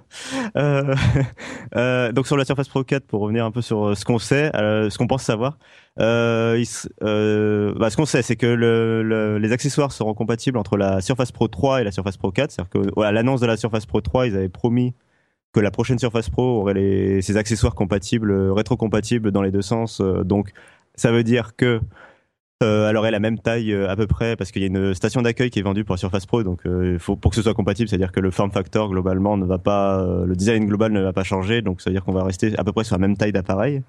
Et ça veut aussi dire que le port d'alimentation restera le même parce que c'est ce qui sert de connectique à la station d'accueil pour l'USB, etc. Donc ça, on le sait du coup. Euh, sinon, donc les rumeurs, c'est que l'écran serait un peu plus grand en réduisant les marges. Euh, probablement les nouvelles générations de processeurs Intel. Oh. Et euh, oui, bah là, y a, ils ont deux générations de retard du coup, parce que la Surface Pro 3 est sortie il y a un an et demi, donc mm. donc là ils ont voilà. Il y a que, il est possible que la Surface Pro 4 soit sans ventilateur et plus fine en fait. et représente finalement maintenant l'entrée de gamme de la Surface Pro parce qu'on attend aussi un autre produit Surface euh, en rumeur, donc euh, que les journalistes appellent la Surface XL, euh, qui serait un peu plus grande et plus véloce que je comparerais à un MacBook Pro. Si la Surface Pro est un MacBook Air, je comparerais cette nouvelle Surface à un MacBook Pro, donc plus gros, plus puissant et plus cher. euh, voilà. C'est surprenant ça d'avoir du Core i5 ou du Core i7 sans, on dit fanless, sans, sans, bah, ventilateur, oui, mais justement bah, les dernières générations. Techniquement, c'est pas possible. Bah alors euh, sur la Surface Pro 3, ils avaient travaillé en partenariat avec Intel sur la ventilation, donc peut-être qu'ils ont réussi à faire un truc dans ce genre-là. Sinon, ça veut dire peut-être que la Surface Pro 4 utilisera un Core M et que c'est les, c'est les surfaces plus haut de gamme qui utiliseront euh, les Core i euh, plus puissants, mais qui demandent des ventilateurs. Si y a un Core M, c'est difficile de différencier avec la Surface 3 et son atome. Bah, ça serait peut-être le nouveau, euh, le nouveau quoi finalement, euh, le repositionnement. Euh, peut-être qu'il y aura une Surface 4 et une Surface Pro 4. C'est possible aussi. C'est possible aussi. Ouais. Euh, mais finalement, voilà, on a des choses à attendre alors. ouais, ouais, euh, une amélioration du clavier, euh, une amélioration de l'endroit où on pourrait a priori mettre le stylet. C'est-à-dire que faut savoir que c'est à peu près la pire solution qui ait existé sur Terre plus qu'à présent. C'est-à-dire que quand on achète un clavier de surface, euh, ils nous fournissent une petite boucle en plastique euh, autocollante euh, que tu mets sur un côté du stylet, que tu mets sur un côté du clavier pour foutre ton stylet dedans, euh, parce qu'en fait le stylet est plus épais que la tablette. Moi, ce stylet, je déteste parce qu'on m'avait prêté la tablette pendant 2-3 semaines pour un test à la rédaction. Et qu'on a voulu réclamer, j'aurais pas retrouvé le stylet, j'ai cherché pendant une demi-journée. il était dans un sac et il était tombé euh, quand j'avais mis la tablette dans le sac, il s'était Ah oui, détaché. effectivement. Ah là Bon, là. donc peut-être... un écran en plus haute résolution, etc. etc., Bon, bon, voilà, etc., euh, ouais. D'accord. Ok, très bien. Bah écoutez, je Et pense la- qu'on a fait... Oui? Oh, bah, Euh, la Ok, bande vas-y. 2. Juste, non, non, non, désolé, sur la bande 2, on en a pas parlé du coup. Euh, oui, euh, donc là, cette fois, euh, la grosse nouveauté, la plus grosse nouveauté pour la Microsoft Band 2, c'est qu'elle sera vendue en France. Donc euh, c'est quand même pas, pas mal. C'est c'est le petit... Le, le smartband, c'est une sorte de... Enfin, c'est même pas une smartwatch, c'est c'est intéressant. une... Voilà, c'est C'est intéressant. un moi. fourre-tout de capteurs. Ouais. Ouais. Alors moi j'aime bien, justement j'aime bien leur idée, c'est que c'est un hybride. Encore une fois, c'est un hybride chez Microsoft entre euh, un bracelet euh, sport à la Fitbit finalement et, Et une une montre smartwatch, connectée. ouais. Ouais, Mhm. puisqu'il affiche quand même quelques notifications et qui permet euh, quelques interactivités euh, bon, légères, hein, mais. Je me suis pas mal amusé avec euh, le premier modèle. Euh, pendant deux semaines, franchement, j'ai j'ai bien aimé. Il était très complet, buggé mais complet. Ce que j'ai vraiment pas aimé, c'est l'ergonomie du bracelet. Donc là, j'attends vraiment. J'avais l'impression que c'était un prototype sur lequel ils avaient Ouais, passé c'était un essai. de, de Bah, c'était mais bon. Bah, un essai. En fait, c'était un projet. C'était vraiment un petit projet chez Microsoft et c'était un essai. Ils l'ont lancé comme ça en fait. Et ils sont, ils ont été très surpris par le que ça succès, en existe un petit projet chez Microsoft? Mais bon, ouais, fait. je Bah ouais, ouais, non mais ouais, je sais, mais, mais, c'est- enfin, voilà, c'est comme ça. Mais euh, mais ils ont été vraiment surpris euh, par l'engouement euh, de la presse et tout. Bah, Enfin, genre, t'imagines bah, Microsoft qui lance un produit et les gens s'y intéressent quoi. C'est voilà, qu'est-ce qui se passe. Ouais. donc voilà, bah, là, là, a priori. Bah, ce qui était le gros défaut, par exemple, c'était que l'écran, bon, déjà, l'écran était sensible aux rayures et euh, surtout était plat, donc sur un bracelet. Donc, faut s'imaginer un écran rectangulaire plat sur un bracelet. J'ai fait un- mal au bras avec ce bracelet, moi. Bah, ça faisait un peu truc de prison euh, quand assigné à résidence euh, quand. ouais, ça faisait ça, c'est vrai. Euh, Ouais, donc là, peut-être un écran arrondi, courbé. Voilà, il sera- euh, ouais. Il était pas waterproof en plus. voilà, là, il sera un peu, voilà. Donc c'est bien, je rechargeais quand j'étais sous la douche, mais Euh, Bon, alors, pour donc- finir sur l'événement, il y aura tout un, aussi tout un tas d'accessoires et il y aurait a priori euh, une surprise, un one more thing. Et alors là, euh, la- depuis qu'on sait ça, donc c'est- ça fait depuis ce week-end qu'on sait ça. Et alors là, euh, la rumeur euh, s'enflamme de partout, donc on verra. Il y a notamment une rumeur folle comme quoi Google pourrait être sur scène. Donc bon, là, euh, moi personnellement, j'y crois pas une seule pour seconde. parler de brevets. ça. Ah, peut-être, c'est vrai qu'ils ont trouvé un app, en accord fait. il y a pas, il y a pas Mais longtemps justement, avec ouais, Google. Et ce serait pour parler app. Hmm. Bon, ce, qui, ce, qui- ce, qui- ce que ça ne sera pas, c'est le HoloLens a priori, parce que euh, Satya Nadella a dit il y a pas longtemps que euh, on était encore à 5 ans de la disponibilité euh, pour les Alors- jeux en grand public, donc. Euh, Euh, j'ai un- ouais, euh, je- hmm. Il pourrait y avoir une surprise de ce côté-là et euh, et sur le fait, je crois que Nadella en fait, je crois que sa déclaration a mal été euh, comprise. Je crois qu'il parlait du projet depuis qu'il a été créé en fait euh, en, en- au sein de Microsoft avant le D'accord. la démonstration. Donc, Heureusement qu'il même- conseillé hein, par des communicants. Ouais, c'est ça. Donc euh, Bon. voilà, donc euh, bon, bref, on verra. Bah écoutez, il y aura peut-être un petit truc en plus et euh, vous pourrez le suivre soit en direct euh, avec l'équipe de Geeking, soit dans le flux d'upload. J'espère, je le mettrai euh, dans le, le flux comme je l'ai mis donc euh, pour les autres conférences. Et sur Frawin, a priori. Et sur Frawin, mais bien sûr, mais évidemment, avant quoi que ce soit d'autre, vous allez sur Frawin pour non. suivre toutes les infos. Euh, et donc, euh, on va faire rapide sur la conférence Oculus Connect euh, parce qu'on est déjà à une heure d'émission quand même. On a fait long. Donc, Oculus Connect, c'était la, c'est la conférence, bah, la deuxième de la conférence annuelle d'Oculus. Et bah, en fait, l'information, c'est qu'il n'y a pas trop d'informations finalement. C'est un petit peu décevant. Euh, on n'a toujours pas de prix, on n'a toujours pas de date, et euh, les, manettes qui sont spéciales pour euh, l'Oculus Rift ne seront disponibles que plus tard au deuxième trimestre 2016 contre une disponibilité au premier trimestre 2016 euh, pour le, le, le- la visière elle-même. Euh, on a aussi entendu qu'a priori, elle coûterait plus de 350 dollars. On, on Mhm. serait sans doute autour des 400 dollars. Il y en a on parie pour les 500 même. En Ouais. euros, faudra compter 700, 800. Non. Ok. Bon, peut-être peut-être pas à ce point-là, mais effectivement, ça va Ouais. pas un être un appareil bon marché. Surtout que, comme je le disais, ça inclura une manette Xbox, mais pas les contrôleurs spécialisés qui vous déplacent les mains dans l'espace. Euh, on a aussi les machines recommandées pour euh, l'Oculus qui euh, coûteront, euh, alors qui seront fabriquées par Alien, Dell, enfin Alienware, Dell, Asus, etc. Ce sont des, des machines Oculus Ready qui coûteront au moins 1000 dollars au lancement.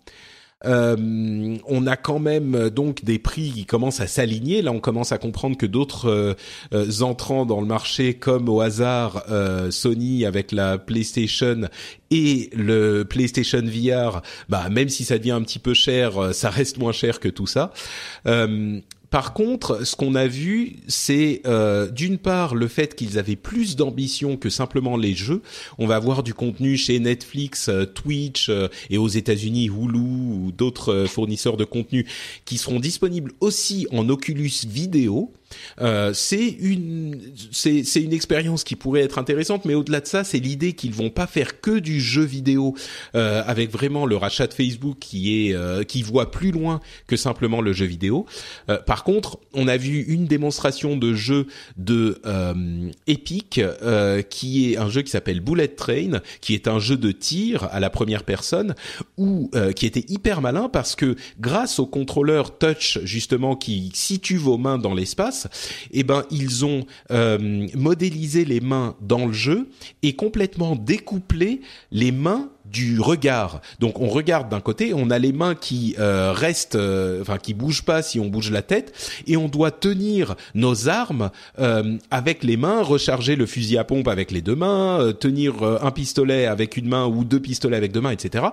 Et c'est la première fois que j'ai vu un jeu de type classique, de vrai jeu de, de gamer, qui avait l'air de fonctionner dans euh, une, euh, une démonstration Oculus. Donc euh, moi j'ai été assez intrigué par tout ça. Je pense que j'en achèterai un quoi qu'il arrive. et mon PC est déjà Oculus Ready, donc tout va bien. Mais voilà, c'est c'est c'est définitivement pas pour début 2016 que ça va devenir excitant. Le, la, la réalité virtuelle, tous les entrants sont plus ou moins un lancement début mi 2016 et du coup euh, on va être vraiment à des des des, des exploreurs au début, les, les ultra enthousiastes, euh, les ultra geeks, et pour le grand public, moi je dirais maintenant même, euh, faudra attendre 2017 pour que ça devienne un, un truc qu'on peut recommander à une personne entre guillemets normale, quoi. Euh, bah, euh, moi, ce qui m'intéresse, alors, j'ai entendu dans un autre podcast qui parle de jeux vidéo, qui est très intéressant, qui s'appelle le Rendez-vous Jeu, euh, euh, sur l'annonce, l'annonce que tu m'as gentiment laissée dans, dans, dans le doc de l'émission, qui est le, le partenariat pour Minecraft. qui finalement, c'est un des trucs, bah, c'est que c'est JK dans le podcast qui m'a plutôt convaincu en fait, c'est que c'est le seul jeu qui intéresse les gamers euh, qui soit pas une petite expérience comme ce qui sera proposé sur PlayStation et qui en même temps ne consomme, enfin ne demande pas un PC euh, une foudre de guerre pour pour euh, pour tourner même en réalité virtuelle. Euh, donc de ce côté-là, je, me demande s'il n'y aura pas quelque chose d'intéressant, surtout quand on connaît le, bah, succès de Minecraft. Donc moi j'attends peut-être quelque chose de ce côté-là pour le pour le grand public. Après, moi j'ai vu que sur les sur les PC Oculus Ready, euh, les gens se sont beaucoup focalisés sur ce 1000 dollars euh, le PC. Après, ça veut pas dire que euh, si vous avez acheté votre PC à 900 dollars, il ne fonctionnera pas. enfin, plutôt que sur si les spécifications sont un peu en retrait, bah, l'expérience sera pas aussi bonne, mais ça veut pas dire non plus que ça ne marchera pas. c'est toujours, en fait, finalement c'est comme toujours sur sur la différence entre les consoles de jeu avec le PlayStation VR et les PC, bah, donc avec l'Oculus Rift, c'est que sur PC ça fonctionne euh, sur toutes les sur toutes les machines, mais pas forcément de bonne qualité, alors que l'expérience est un peu plus contrôlée euh, sur euh, sur console de jeu. Tout à fait, ouais. Et pour les techniciens, on a les, les recommandations techniques pour les PC, c'est 8 Go de RAM, un processeur i5 au moins et une carte graphique GTX 970 du côté de Nvidia et du côté de AMD, c'est une Radeon 980 290 pardon. Et j'attends la prochaine génération de puces euh, Nvidia qui s'annonce. Euh, enfin là, normalement, il devrait y avoir un gros gap, donc euh, justement, c'est intéressant. Moi, je viens d'acheter ma 970. Ouais, je sais. Bien ça. Ouais, mais j'aurais peut-être dû attendre un petit peu plus en fait. Mais bon. Je, moi, je, vais pour, euh, je vais opter pour le PlayStation euh, donc. ah bah moi, moi, je risque d'avoir. Euh, si justement, euh, on va parler. C'est ce que de tous les avoir, mais moi. Oui, c'est ce que j'allais dire. Moi, je, je risque d'avoir au moins une version PC, une version console. entre parenthèses, l'arrivée du Oculus sur Xbox One a été évoquée en disant que euh, c'était pas prévu ou en tout cas pas pour tout de suite du tout. Donc euh, moi ce fantasme que j'avais de le voir arriver sur Xbox One, bah visiblement ils ont euh, refroidi les attentes, euh, c'est pas Je pour pense tout de qu'il y a suite. le manque de, de puissance. Hein. Ah Déjà, bah, la c'est- le 4, même- Déjà la, ouais, déjà la PS4 manque de puissance. C'est très Ouais. juste. Moi, j'ai testé PlayStation VR à l'IFA. Euh, bon, c'était pas l'objet de ma visite, mais j'ai j'ai passé mon temps libre là-bas, on va dire. Et, euh, et du coup, j'étais plutôt impressionné par l'expérience. J'ai relaté, euh, j'ai écrit, euh, je sais pas combien de caractères pour relater cette expérience que j'ai trouvé. euh, C'était sur The London Heist, qui était pour moi euh, bluffant pour une console. Je m'attendais à quelque chose de moyen en termes de graphisme, avec quelques défauts visuels, etc. Mais moi, j'étais satisfait de l'expérience et, j'ai hâte de faire tester ça à ma, famille, mes amis. Et surtout, j'ai hâte de faire des jeux en entier, de A à Z, avec cette technologie. Ouais, bah euh, on, a- on attend ça effectivement. je pense qu'on a Entre- tous hâte. ouais, ouais, bah oui, ça, il y a beaucoup d'espoir, même si tout le monde est conscient que c'est un gros pari. Euh, entre parenthèses, on l'a pas évoqué, mais euh, le, la version finale du Gear VR de Samsung euh, est- sera disponible pour 99 dollars, donc une centaine d'euros, euh, et il marchera avec tous les téléphones Samsung de cette généra- de cette année, en fait. Donc euh, les cette génération et la génération précédente, donc S6, euh, S6 Edge, euh, etc., etc. C'est un bon argument aussi. Ouais, eh bah 99 dollars. euh, finalement, si c'est bien conçu, c'est bien foutu, ça peut donner une, donner une petite expérience bon marché de, de VR qui peut être euh, intéressante aussi. Moi, j'ai j'ai commandé un Google Cardboard, Cardboard, cardboard. Euh, on m'a dit voilà un Google Kainborg.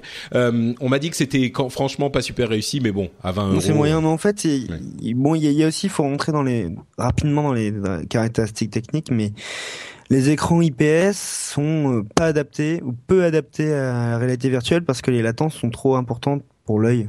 Hmm. Euh, du coup, la MOLED euh, ou le LED, comme vous voulez.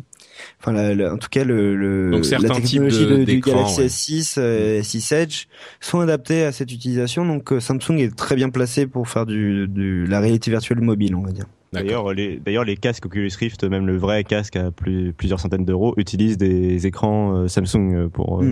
Hmm. euh, Oui, ils présent, ont un les développeurs partenariat. euh, ouais. Ouais, et puis les écrans Sony, euh, c'est de l'OLED aussi, etc. Non, C'est pas du Samsung, mais c'est de l'OLED en tout cas. Bon, tout ça, ça va faire beaucoup de choses à acheter en 2016 et en 2017, je vous le dis. Et donc, euh, euh, pour que je puisse euh, me permettre de continuer à vous relater mes expériences, pourquoi ne pas faire un petit tour du côté de Patreon? Bon, on, a fini, euh, on a fini Google, Microsoft et Oculus, donc je vais euh, prendre le temps à nouveau de remercier mes patriotes. Euh, je vais en remercier une petite dizaine ici. merci, merci. Et on va, je vais vous parler aussi de, de quelques petites choses intéressantes. Notamment, ça fait bientôt un an que euh, j'ai, je me suis lancé dans cette aventure pour de vrai, donc on va en parler tout de suite. Mais avant ça, je remercie encore une fois les gens qui soutiennent cette émission Martin Arsenault, Babilas, Orgams. J'ai failli dire autre chose. Euh, Dominique Choisel, euh, Dominique Choisel donc, Xavier Détrez, Mathieu DF, Denis Voituron, Audrey David, Thierry Cap et Antoine Lasnier. Merci à vous tous et merci à tous ceux qui choisissent de soutenir le rendez-vous tech. Euh, vous le savez, je me suis lancé, euh, j'avais annoncé il y a, euh, alors c'était en septembre que j'allais me, que j'avais démissionné. Déjà, j'avais démissionné en fait euh, euh, avant même de savoir si j'allais avoir suffisamment d'argent pour manger des pâtes. Vous vous en souvenez euh, de ces aventures épiques qu'on avait vécues ensemble. Et j'avais vraiment lancé mon, euh, je m'étais lancé dans cette carrière fin octobre 2014. On arrive au premier anniversaire de cet événement euh, mémorable, et pour ça, je me suis dit que ça serait sympa qu'on se rencontre tout simplement. Et là, je ne parle pas uniquement aux patriotes, mais je parle à tous ceux qui écoutent le rendez-vous tech, parce que que vous décidiez de contribuer, de donner des sous ou pas, vous faites partie de la communauté, et j'aimerais qu'on passe une petite soirée ensemble. Euh, donc, euh, j'ai fixé la date du 31 octobre. C'est le samedi 31 octobre de 19h à 21h. Euh, ah, ça sera dans un bar parisien, dans un pub parisien. Je suis désolé pour les provinciaux. On fera peut-être une tournée en province euh, dans, dans quelques années. Euh, mais si vous êtes de passage à Paris, si vous devez prévoir quelque chose, essayez de le faire le 31 octobre. Euh, Et ça sera a priori au pub le Corcoran à la, à, au Sacré-Cœur où avait eu lieu d'ailleurs la, la, rencontre de Nowtech TV pour ceux qui s'en souviennent euh, avec Jérôme et Marion. Euh, et donc je confirmerai ça 100%, mais normalement c'est ça le 31 octobre à Paris de 19h à 21h. Soyez là s'il vous plaît. Euh, si vous euh, êtes euh, intéressé par ça, ça va pas arriver hyper souvent. Là c'est vraiment l'occasion pour fêter ces un an. Donc vous pourrez, on pourra tous passer un petit moment ensemble. Et euh, entre parenthèses, il y aura des petits des petites étiquettes euh, bonjour mon nom et trucs. Et je me suis dit faire un petit truc sympa pour les patriotes, euh, pour les gens qui soutiennent vraiment l'émission. J'ai j'ai fait, je ferai un petit truc spécial avec un hashtag patriote euh, sur le, le, le petit badge autocollant. Donc voilà, si vous êtes patriote, je saurai que je pour, je devrais vous donner un, un hug et des bises encore plus fortes et encore plus sincères. Même si comme je le dis, c'est vraiment pour tout le monde. Il y aura les deux types de badges. Le swag n'a plus de limite. Voilà, exactement. C'est incroyable. Il va y avoir des badges autocollants pat hashtag patriote. Donc, euh, ça me fera vraiment plaisir de vous rencontrer. Patrick, euh, félicitations pour ça. Hein. Moi, bah merci, merci. Plutôt admiratif euh, et, mais moi aussi, je suis extrêmement admiratif euh, du fait que les gens. En plus, ce qui est ce qui est incroyable, c'est que depuis quelques semaines, il y a de plus en plus de gens qui euh, viennent euh, participer au Patriote et on a dépassé les 900 participants. Je me demande si on va pas à un moment, je sais pas quand, mais à un moment atteindre les 1000 participants. Ça serait incroyable. et puis pour Noël, bah, bah, par exemple. mais bon, quoi qu'il en soit, si vous vous dites depuis des mois, ah quand même cette émission elle est bien, moi j'aime beaucoup euh, faudrait que je le fasse, eh ben vous pouvez y aller, c'est l'occasion. Hein, ça fait un an euh, bientôt. Donc euh, donc voilà. C'est et, en plus j'ai un article sur le blog avec un petit sondage. Si vous venez, venez répondre au sondage, ça serait sympa. Comme ça, on peut savoir combien de gens seront là. c'est sur FrenchSpin.fr, bien sûr. vous pouvez, il y a un petit sondage avec j'essaierai de venir, je viens, c'est sûr. Non, je peux pas, mais amusez-vous bien. donc voilà, sur FrenchSpin.fr, il y a le l'article en question. Mais c'est moi pour moi un des modèles qui est vraiment intéressant parce que il permet de travailler, d'augmenter la qualité du contenu. Il permet aussi de d'encourager euh, les éditeurs parce qu'on peut se considérer comme un éditeur à collaborer à travailler avec la communauté. Donc moi je suis je suis genre juste à fond sur ce modèle là ah, je crois comprendre certaines choses. j'ai hâte de voir ça sur beaucoup beaucoup d'autres choses.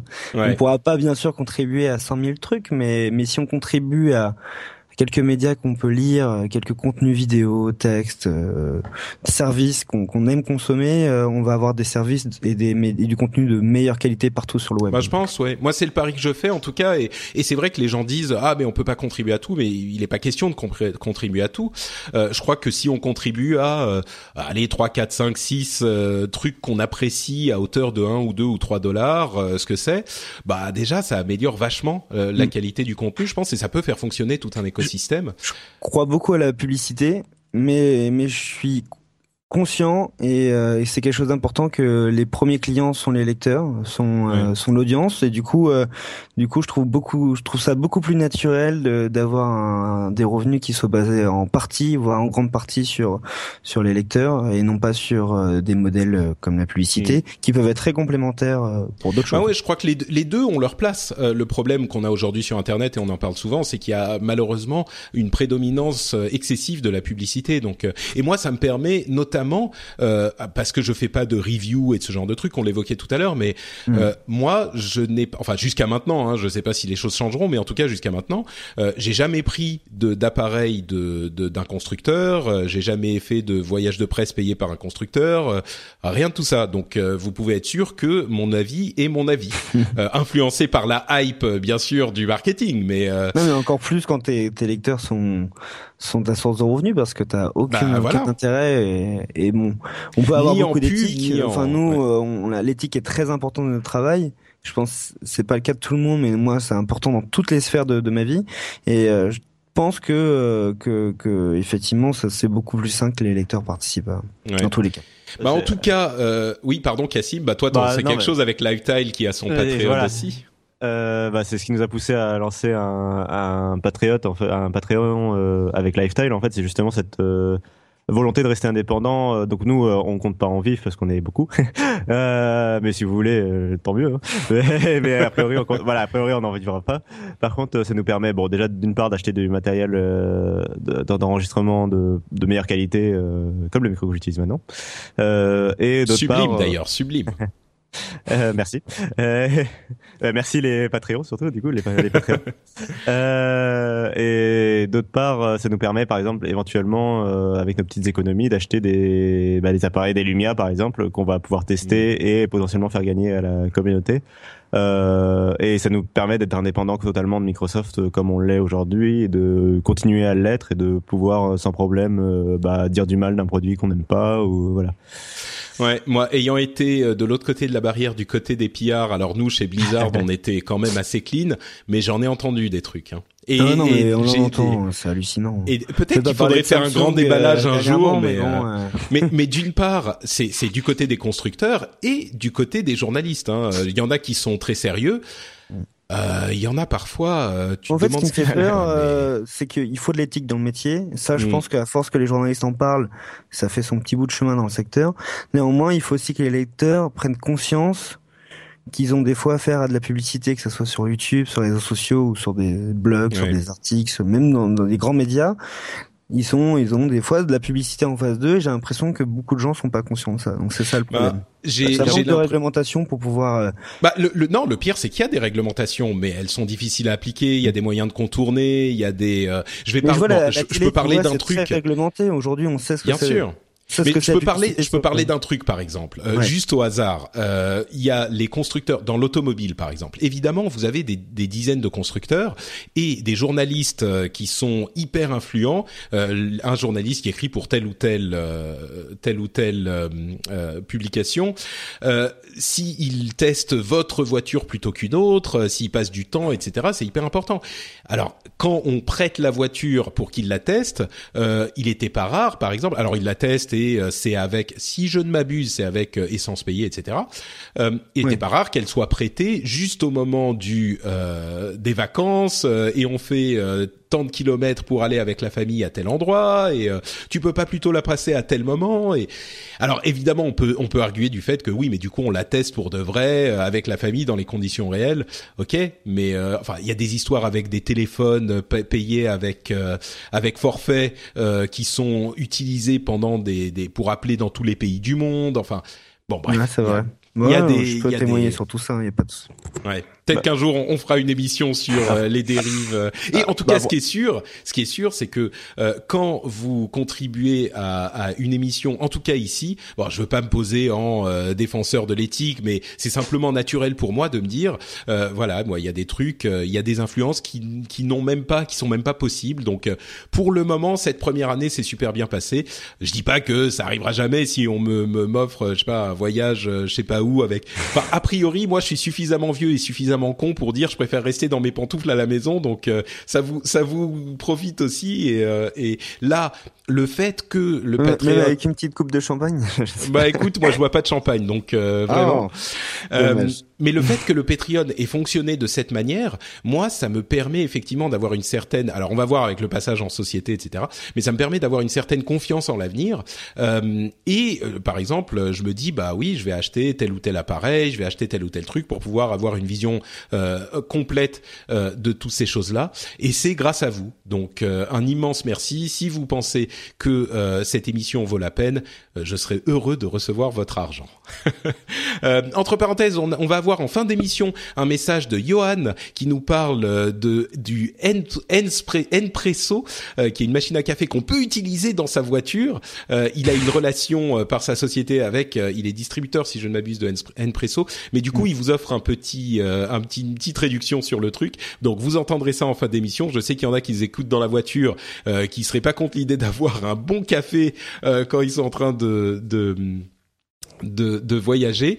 Euh, ça fait un petit peu téléachat, mais je suis sûr qu'il y a des gens à qui que ça intéressera. Il y aura le message et un message de Jean euh, qui a lancé un nouvel épisode, Jean Noël de Papa à quoi tu joues, qui a lancé un, un nouveau podcast qui s'appelle Podcast euh, Parents numériques, euh, qui traite de la manière dont on aborde la, le numérique avec ses enfants et dans la vie de famille. Donc euh, voilà, deux petits messages qui arrivent en fin d'émission euh, que vous pouvez écouter et merci à eux puisqu'ils sont patriotes. je disais aussi merci à Cassim et du coup euh, bah, on s'échange nos merci puisque je suis patriote de, de Lifetile. C'est une grande communauté merveilleuse où tout Ouais, le monde du coup, euh, on- on- ça pose la question d'un peu de l'efficacité de l'opération parce que euh, j'ai l'impression que surtout Patreon qui gagne dans l'opération.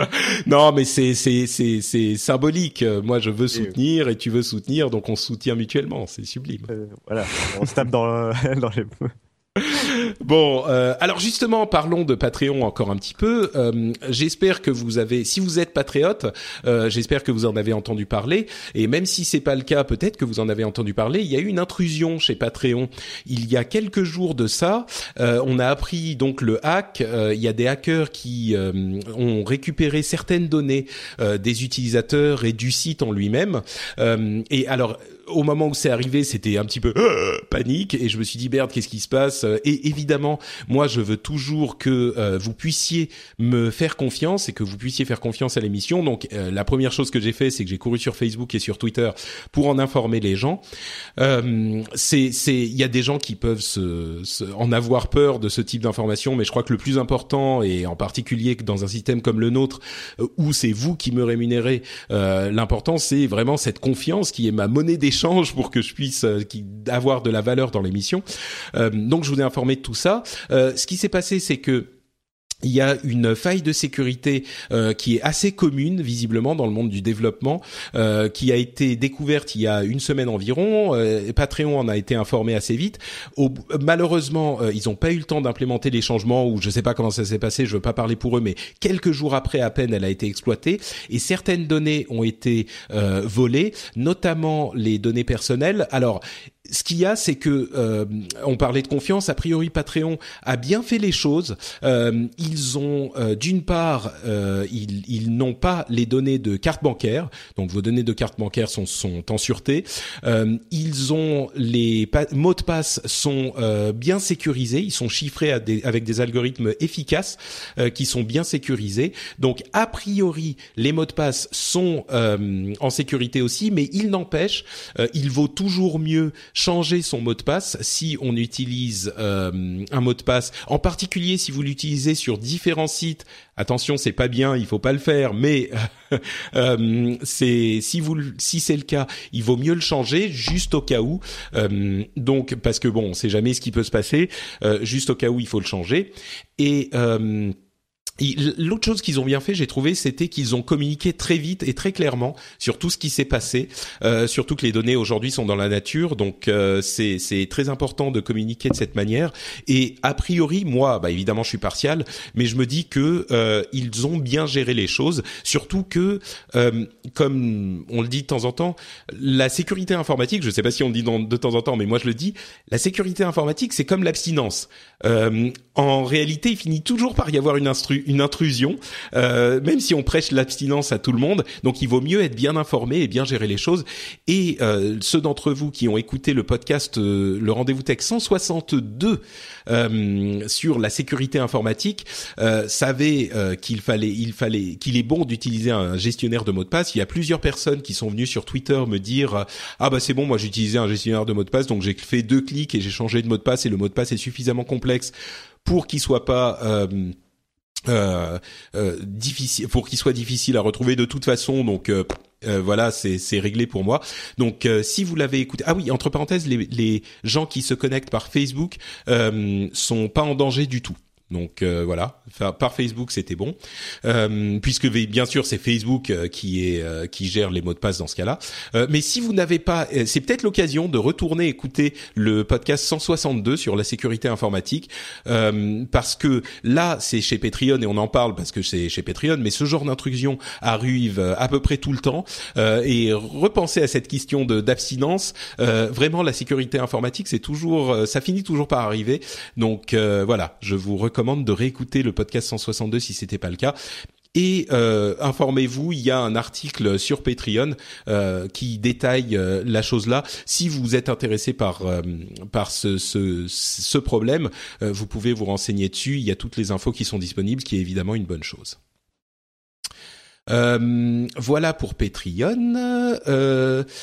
BlackBerry a confirmé le téléphone Prive. On est passé aux news et rumeurs, hein, bien sûr, vous l'aurez compris. Le téléphone Prive, qui est un téléphone Android qui est euh, censé protéger la vie privée autant que possible. Alors Android chez BlackBerry, c'est un petit peu le désespoir, j'ai l'impression, mais ils sont bien en entreprise, donc euh, pourquoi pas. Ils ont perdu un peu d'argent, euh, contrairement à ce qu'on pensait pour les dernières, le dernier trimestre, enfin pour le trimestre, le deuxième trimestre de l'année.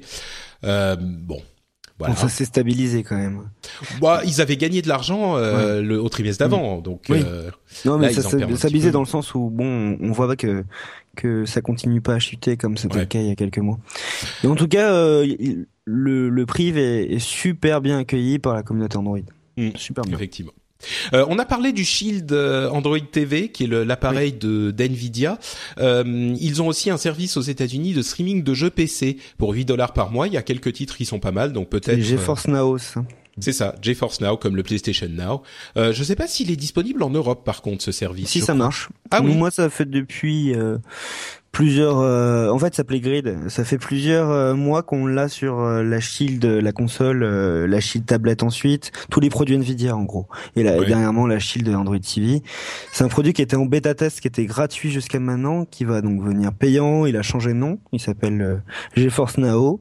Et donc c'est du vrai cloud gaming avec des performances plutôt pas mal tant qu'on a le produit qui est connecté en, en Ethernet. On a des perfs qui sont euh, du 1080p à 60 images par seconde, donc euh, c'est plutôt pas mal. Euh, c'est vraiment pas mal. Le Japon est en train de tester ou va tester très bientôt un programme pilote de robot taxi. Euh, ça fait un petit peu penser à Mars, euh, merde, comment ça s'appelle Total Recall. donc en fait des, des, des taxis sans euh, conducteur.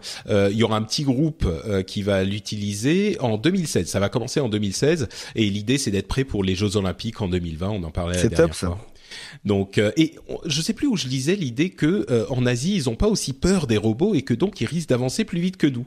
Oui, ils ont, ouais, oui. Ils ont culturellement, bah, ça se voit aussi la façon dont on représente la robotique Ouais. pas la même, c'est pas, c'est pas la même culture sur la robotique dans, la science-fiction entre euh, robotique. Hein, Ouais, ça existe déjà un petit peu dans certains. Bon, alors c'est pas des super robots, mais ça n'empêche. Chez nous, c'est tout de suite euh, Skynet euh, euh, et, et, Terminator. Chez eux, c'est le gentil robot qui sourit avec un visage hyper. Euh, non, même plus que ça, c'est ah, vraiment. Terminator est devenu gentil au final. À la fin, oui. Donc comme quoi, tout marche bien.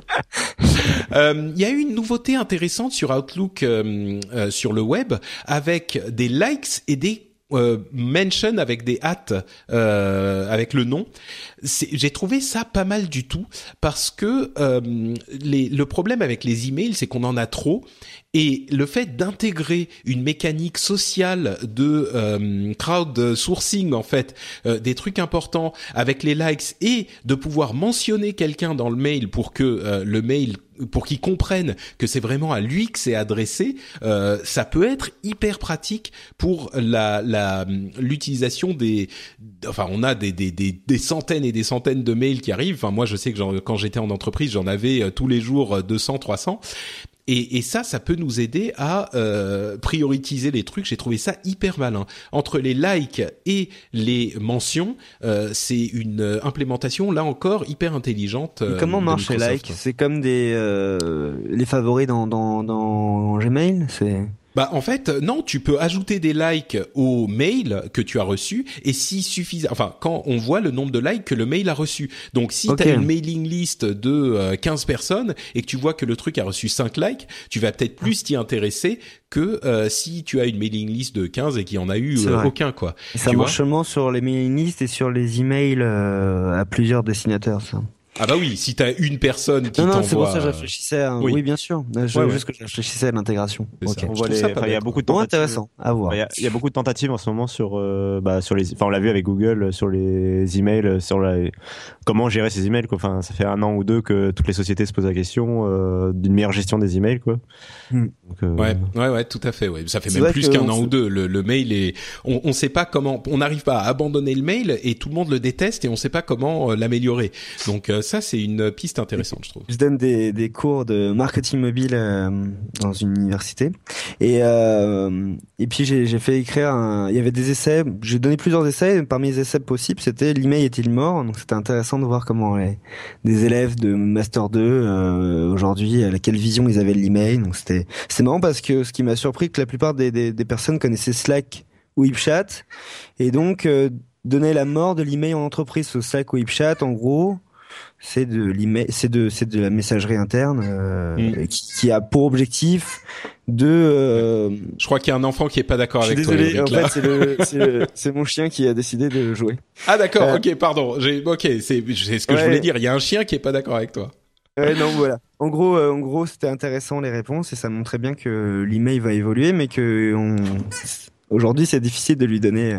Ouais, ouais, ouais. De, de savoir comment exactement. Ouais, et de, de, et de le dire et de dire que c'est l'email est mort, ce qui est, totalement euh, Mm. absurde aujourd'hui. Ouais, ouais, non, c'est sûr. En- encore que, tu sais, euh, la génération d'en dessous, euh, des, des vingtenaires, euh, les millennials euh, et plus jeunes, ils utilisent plus trop l'email. Hein, c'est Facebook, euh, Ouais, c'est les sûr. messageries Voilà, directes. voilà. Donc, euh, que Est-ce que vous avez envoyé Ouais. encore beaucoup d'emails? Bah, Moi, quand on enlève, pardon, est-ce que tout le contexte professionnel, beaucoup d'emails à des personnes en direct Moi, je, c'est, c'est, c'est assez SMS, rare. ouais, peut-être. Bah, mais moi, mais moi, je suis vieux. moi- Moi, j'envoie encore des mails, Ouais, mais c'est ouais. parce que je suis vieux, donc. euh, J'en envoie aussi, mais ça devient beaucoup plus rare en fait. Rare, c'est comme le courrier postal en fait. Finalement, tu reçois plus que des trucs euh, administratifs ou des colis ou des. Enfin, Ouais. Bah pareil, moi quand j'envoie des mails à des amis, c'est administratif, c'est euh, Monsieur, vous êtes convoqué euh, à la, en la demeure de Monsieur Béja euh, ce samedi en 8 euh, Et comme des courriers en fait. pour un dîner. c'est comme ça qu'on a été Voilà. invité dans le podcast là. Exactement, exactement, avec euh, des petites, euh, des petits zigouigouis sur le, le mail, euh, avec des. J'utilise Crédit Mail moi, c'est pour ça. Non, mais des fois on. Ça a donné des cauchemars. Des fois, on prend contact sur Twitter aussi. hein. Oui, oui, non, mais bien sûr. se sur Twitter.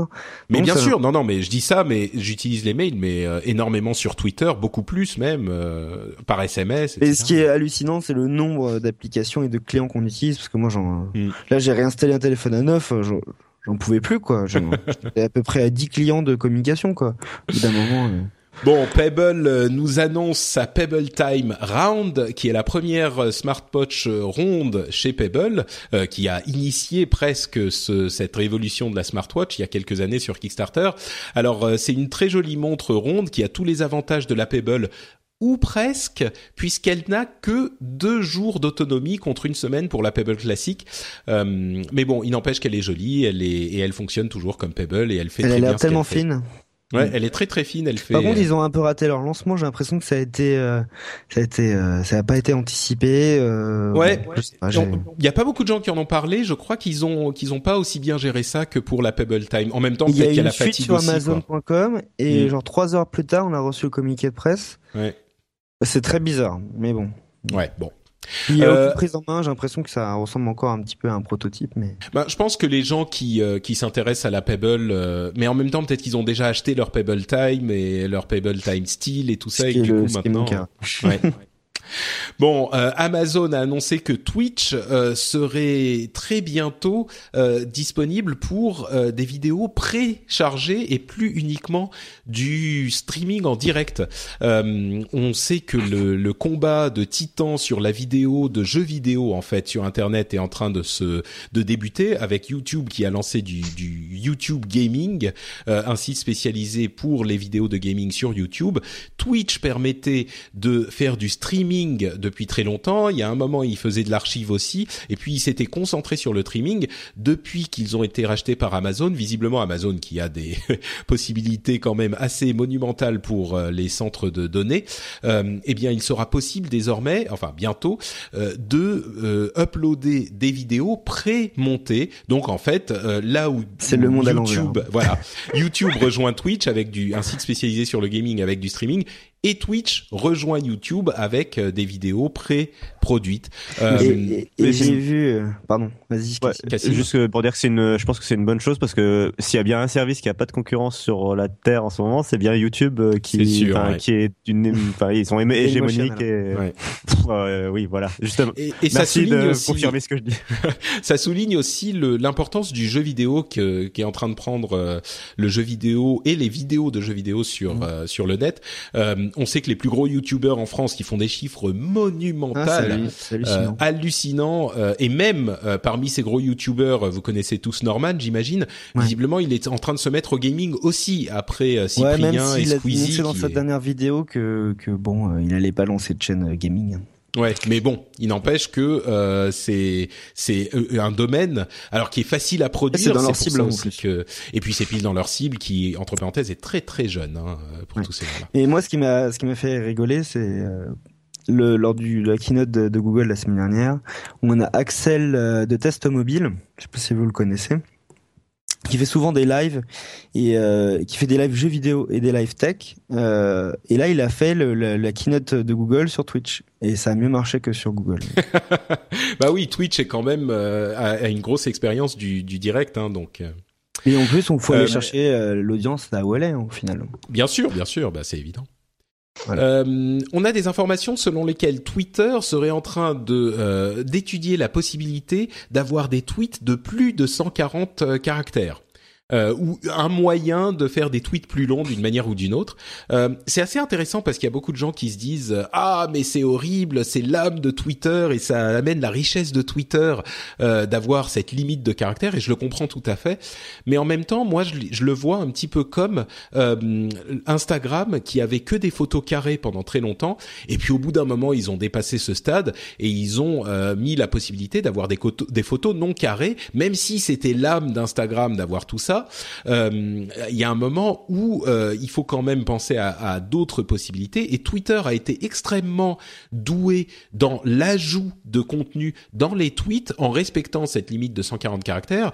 On a euh, des photos qui ont été facilement ajoutées, même des vidéos maintenant. On a les Twitter cards, etc. La quoi, pardon? La citation, tout à fait, qui n'existait pas avant. Le retweeting qui marche mieux en citation, tout à fait, et en retweetage normal. L'intégration SoundCloud qui est vraiment vraiment top. Voilà, enfin il y a plein de choses comme ça. Donc moi je fais confiance à Twitter, je me dis qu'ils vont réussir à faire ça de manière cohérente avec le produit, j'espère. Et c'est vrai qu'il y a des moments de plus en plus on s'exprime beaucoup sur Twitter et il y a des, des moments où on envoie 4 5 6 10 tweets d'affilée pour dire un truc, c'est un peu ridicule. Donc j'espère qu'ils trouveront une solution pour garder l'âme de Twitter des 140 caractères mais en donnant la possibilité aussi de faire un petit peu plus long euh, de temps en temps peut-être. Mais je sais pas euh, une fois par jour, on peut faire C'est vrai qu'avant on tweetait des, des articles de blog, mais comme les blogs, euh, c'est plus vraiment ça. On n'a plus vraiment ce contenu euh, riche à, à retweeter, qui aujourd'hui est de plus en plus euh, sur les réseaux sociaux comme Facebook. C'est vrai, ouais. Et d'ailleurs, Facebook a implémenté, bah, moi aussi, mon réseau social préféré de loin.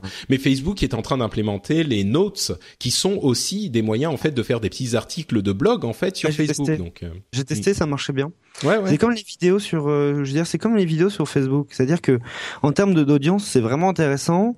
Après, euh, on sait que c'est pas vraiment adapté à ça pour le moment, donc on n'a pas de retour sur l'audience, on n'a pas les outils d'édition qu'on aimerait bien avoir. Néanmoins, euh, on sait que l'audience est là, donc. Euh, ouais. Et donc, et, et, toujours chez Twitter, Jack Dorsey, le, l'un des créateurs de Twitter et euh, maintenant et qui était euh, président par intérim, euh, serait enfin considéré comme pour le poste de président en, en, plein, alors que parce que le problème était qu'il gère aussi Square, la start-up de paiement, et le board de Twitter ne voulait pas de quelqu'un qui avait les, deux casquettes. et visiblement, Jack Dorsey, maintenant, ils sont fait à l'idée que c'est le seul, la seule personne qui peut vraiment relever, enfin relever euh, continuer à étendre Twitter là où il y a une vraie stagnation au niveau du nombre d'utilisateurs et donc il serait prêt à lui donner le poste et je pense personnellement que c'est un type qui est euh, vraiment concentré sur le produit et qu'ils ont besoin de quelqu'un qui est concentré. Ah bah oui, oui. Bah, mmh. complètement. Je pense que, euh, enfin, c'est un type qui vient du produit et beaucoup plus que du marketing. Et on a besoin de quelqu'un de produit en ce moment chez Twitter. Donc, c'est marrant parce que Twitter, pour moi, c'est un peu comme un grand média, c'est-à-dire que c'est pas un support qui est très rentable, mais aujourd'hui, il est tellement puissant que que, que il est que- inévitable, quoi. Il, ouais, il est inévitable. Il faut, faut continuer à le faire vivre, euh, quitte à, Ah ouais. à perdre un peu d'argent euh, dedans. Bah, en, en tout cas, euh, c'est ce qui, enfin, Twitter continue à vivre, hein, c'est sûr, mais euh, mais mais il faut qu'il continue à grossir aussi parce que je pense pas que le board soit très content de ce type de vision que tu que non, tu non, non, non, non, c'est sûr. Non, non, mais après, j'ai j'ai dit, les grands médias doivent aussi avoir leur audience qui augmente. Hein. C'est Oui. c'est pas parce que c'est des grands médias qu'on. C'est sûr. C'est justement parce que c'est des grands médias que. que... Ouais.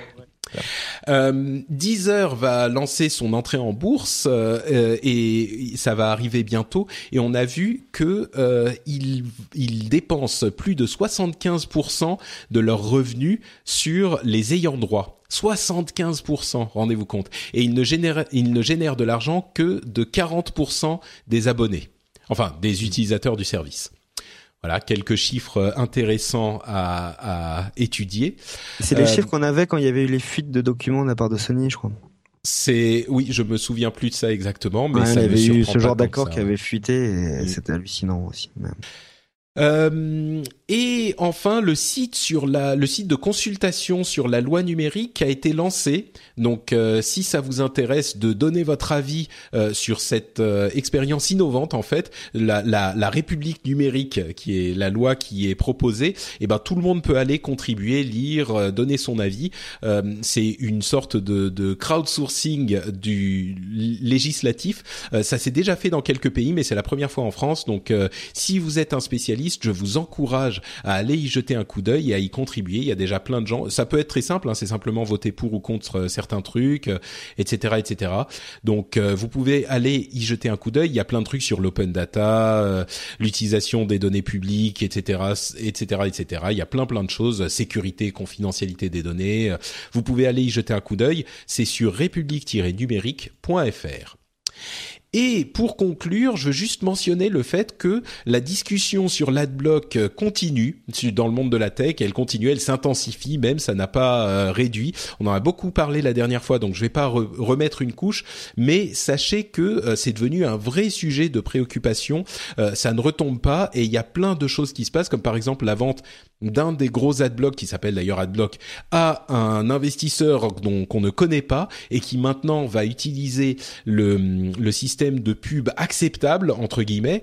Euh, pour euh, par défaut ça sera activé. Donc les gens qui utilisent les adblocks sont pas contents. Mais en même temps est-ce que c'est pas une voie du milieu où il y a un comité qui dirait bah certaines pubs sont acceptables donc on les laisse passer par défaut et donc euh, tout le monde s'y retrouve parce que les pubs qui sont trop gênantes ne sont plus euh, euh, affichées etc etc donc bref il y a plein de choses qui se passent. Euh, ça continue à, à chauffer dans le monde des adblocks. Euh, c'est une industrie enfin un sujet de discussion intense dans l'industrie et c'est sur ces bons mots qu'on arrive à la fin de cet épisode. J'aimerais vous remercier chaleureusement, messieurs, de votre présence et vous demander, avant qu'on se quitte, de nous dire où on peut vous retrouver sur Internet, à commencer par exemple par Cassim.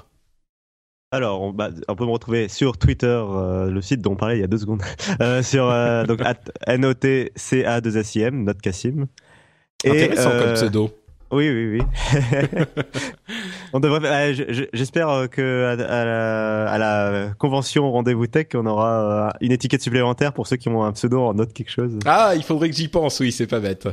Euh, et on peut, sinon, on peut me retrouver dans Lifestyle, un podcast qui parle de l'univers Microsoft et dont on a fait un, pour une fois, on a fait un épisode autour d'une table. euh, Donc c'était la première fois qu'on qu'on était autant aussi nombreux à être en même temps au même endroit, donc pour Podren.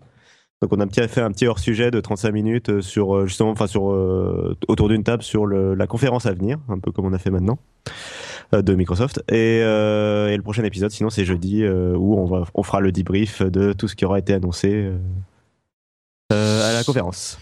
Magnifique, c'est sur lifetile.fr. Merci Cassim. Ulrich. Bon, on peut me retrouver sur Frandroid, bien sûr. J'écris euh, toujours depuis 8 ans des articles dessus. Euh, puis sur Twitter, Ulrich euh, Rosier, et bientôt sur un nouveau projet média. Donc, j'écrirai pas dessus, mais mais mais il y aura mon un bout de mon esprit dessus. J'ai travaillé six mois de six mois euh, à fond dessus, donc ça devrait se ressentir un petit peu. D'accord. Mais, Et tu peux pas voilà. donner de, de date approximative. C'est en ligne le 12 octobre. Ah d'accord, bon bah alors bah, tu peux donner une date précise, très bien. Oui. on peut aller. euh, bah, il y, a un- il y a un petit site de teasing qui va être mis en route, euh, enfin qui est déjà en place, ça s'appelle projetn.com. projetn.com. Super, merci beaucoup Ulrich. Pour ma part, c'est Note Patrick sur Twitter. Vous le savez, c'est Patrick avec note devant, c'est facile à retenir. C'est aussi Note Patrick sur Facebook. Là aussi, c'est Patrick avec note devant. C'est également facile à retenir. Je suis aussi sur frenchspin.fr pour cette émission et bien d'autres, notamment le rendez-vous jeu qu'évoquait Cassim où on couvre toute l'actu du jeu vidéo et euh, le podcast Upload euh, entre autres où on couvre euh, bah, les des tests d'app généralement et les conférences des constructeurs mobiles aussi. On aura la, con- la conférence Microsoft normalement cette semaine. Euh, mais également Positron qui est une émission où on vous recommande des produits culturels et où Cassim a officié également euh, Je suis partout. deux et mais oui c'est incroyable euh, ces derniers temps. Euh, N'oubliez pas, le 31 octobre à Paris, on se retrouve pour une rencontre live en direct, euh, enfin en vrai. euh, du rendez-vous tech, j'espère vous y voir euh, très nombreux. Les détails sont sur Facebook et sur euh, frenchspin.fr. Je le laisserai en haut l'article, comme ça vous pourrez euh, le voir quoi qu'il arrive. Euh, En- venez en par- nombreux. En parlant de, de voir les gens partout, euh, il y a aussi du coup pour l'émission euh, comme des poissons pour euh, Ah oui, oui, tout à fait. L'émission que j'ai fait comme des poissons dans l'eau euh, avec, Avec Guillaume. Guillaume. et Tom, ouais, euh, très sympa. C'est Top. une émission sur la productivité et la et le bien-être. Euh, et c'est c'est déjà une émission sympathique, toute jeune. Hein, C'était le deuxième épisode. Et euh, et en plus, euh, j'étais invité pour cet épisode et on a fait une interview vraiment sympa. En particulier l'in- l'interview euh, Poisson rouge. Je vous en laisse la surprise à la fin. Euh, C'était vraiment pas mal. Donc euh, effectivement, Moi, je peux dire que c'était top. Donc, euh, Ah, et encore merci, tu l'as écouté. oui, oui, Très bien, très bien. Oui, merci beaucoup euh, pour cette invitation à Guillaume et Tom. Euh, et donc le 31 octobre à Paris et bien sûr patreon.com slash rdvtech si vous voulez pouvoir euh, arborer fièrement euh, le, le hum, badge euh, hashtag Patreon ou simplement si vous voulez aider l'émission euh, c'est patreon.com slash rdvtech. Ça fait un an bientôt que je vis grâce à vous que et, et vraiment vous avez changé ma vie. C'est j'en reparlerai peut-être au moment de l'émission mais vraiment littéralement vous avez changé ma vie. Donc un immense merci de participer et d'avoir euh, au cœur cette fierté de pouvoir contribuer à l'émission. Je vous en remercie euh, encore et toujours et je vous fais tout plein de grosses bises avant de vous donner rendez-vous dans 15 jours pour un nouvel épisode. Ciao à tous ciao. Ciao.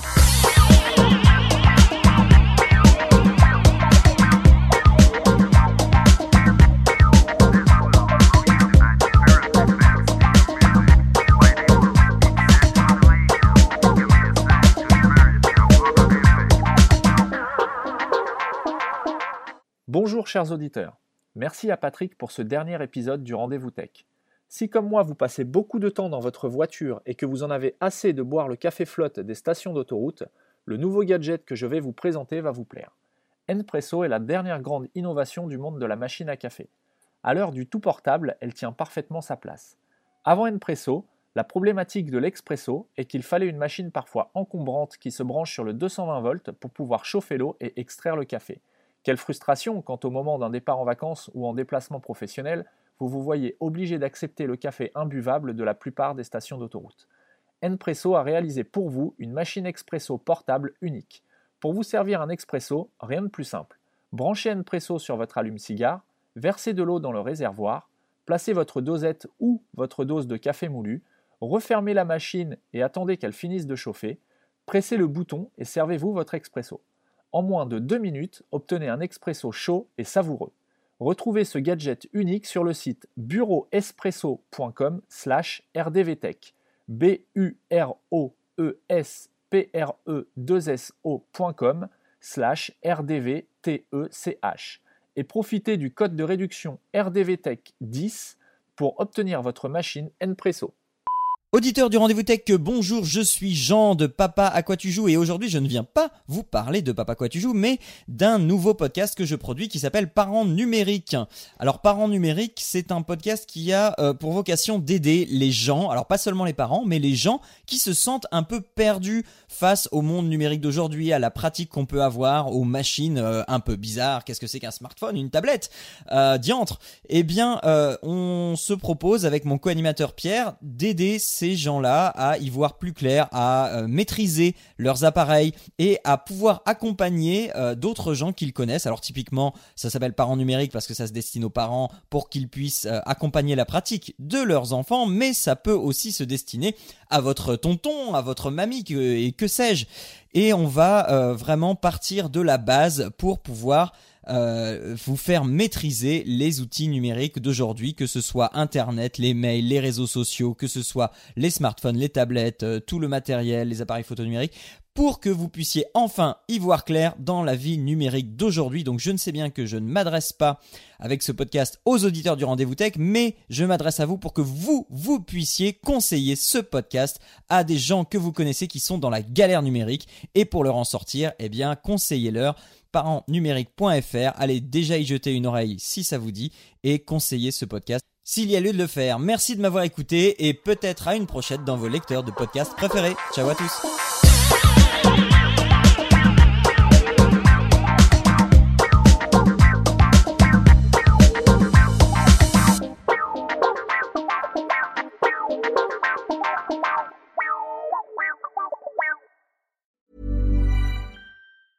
Hey, it's Paige DeSorbo from Giggly Squad. High quality fashion without the price tag. Say hello to Quince.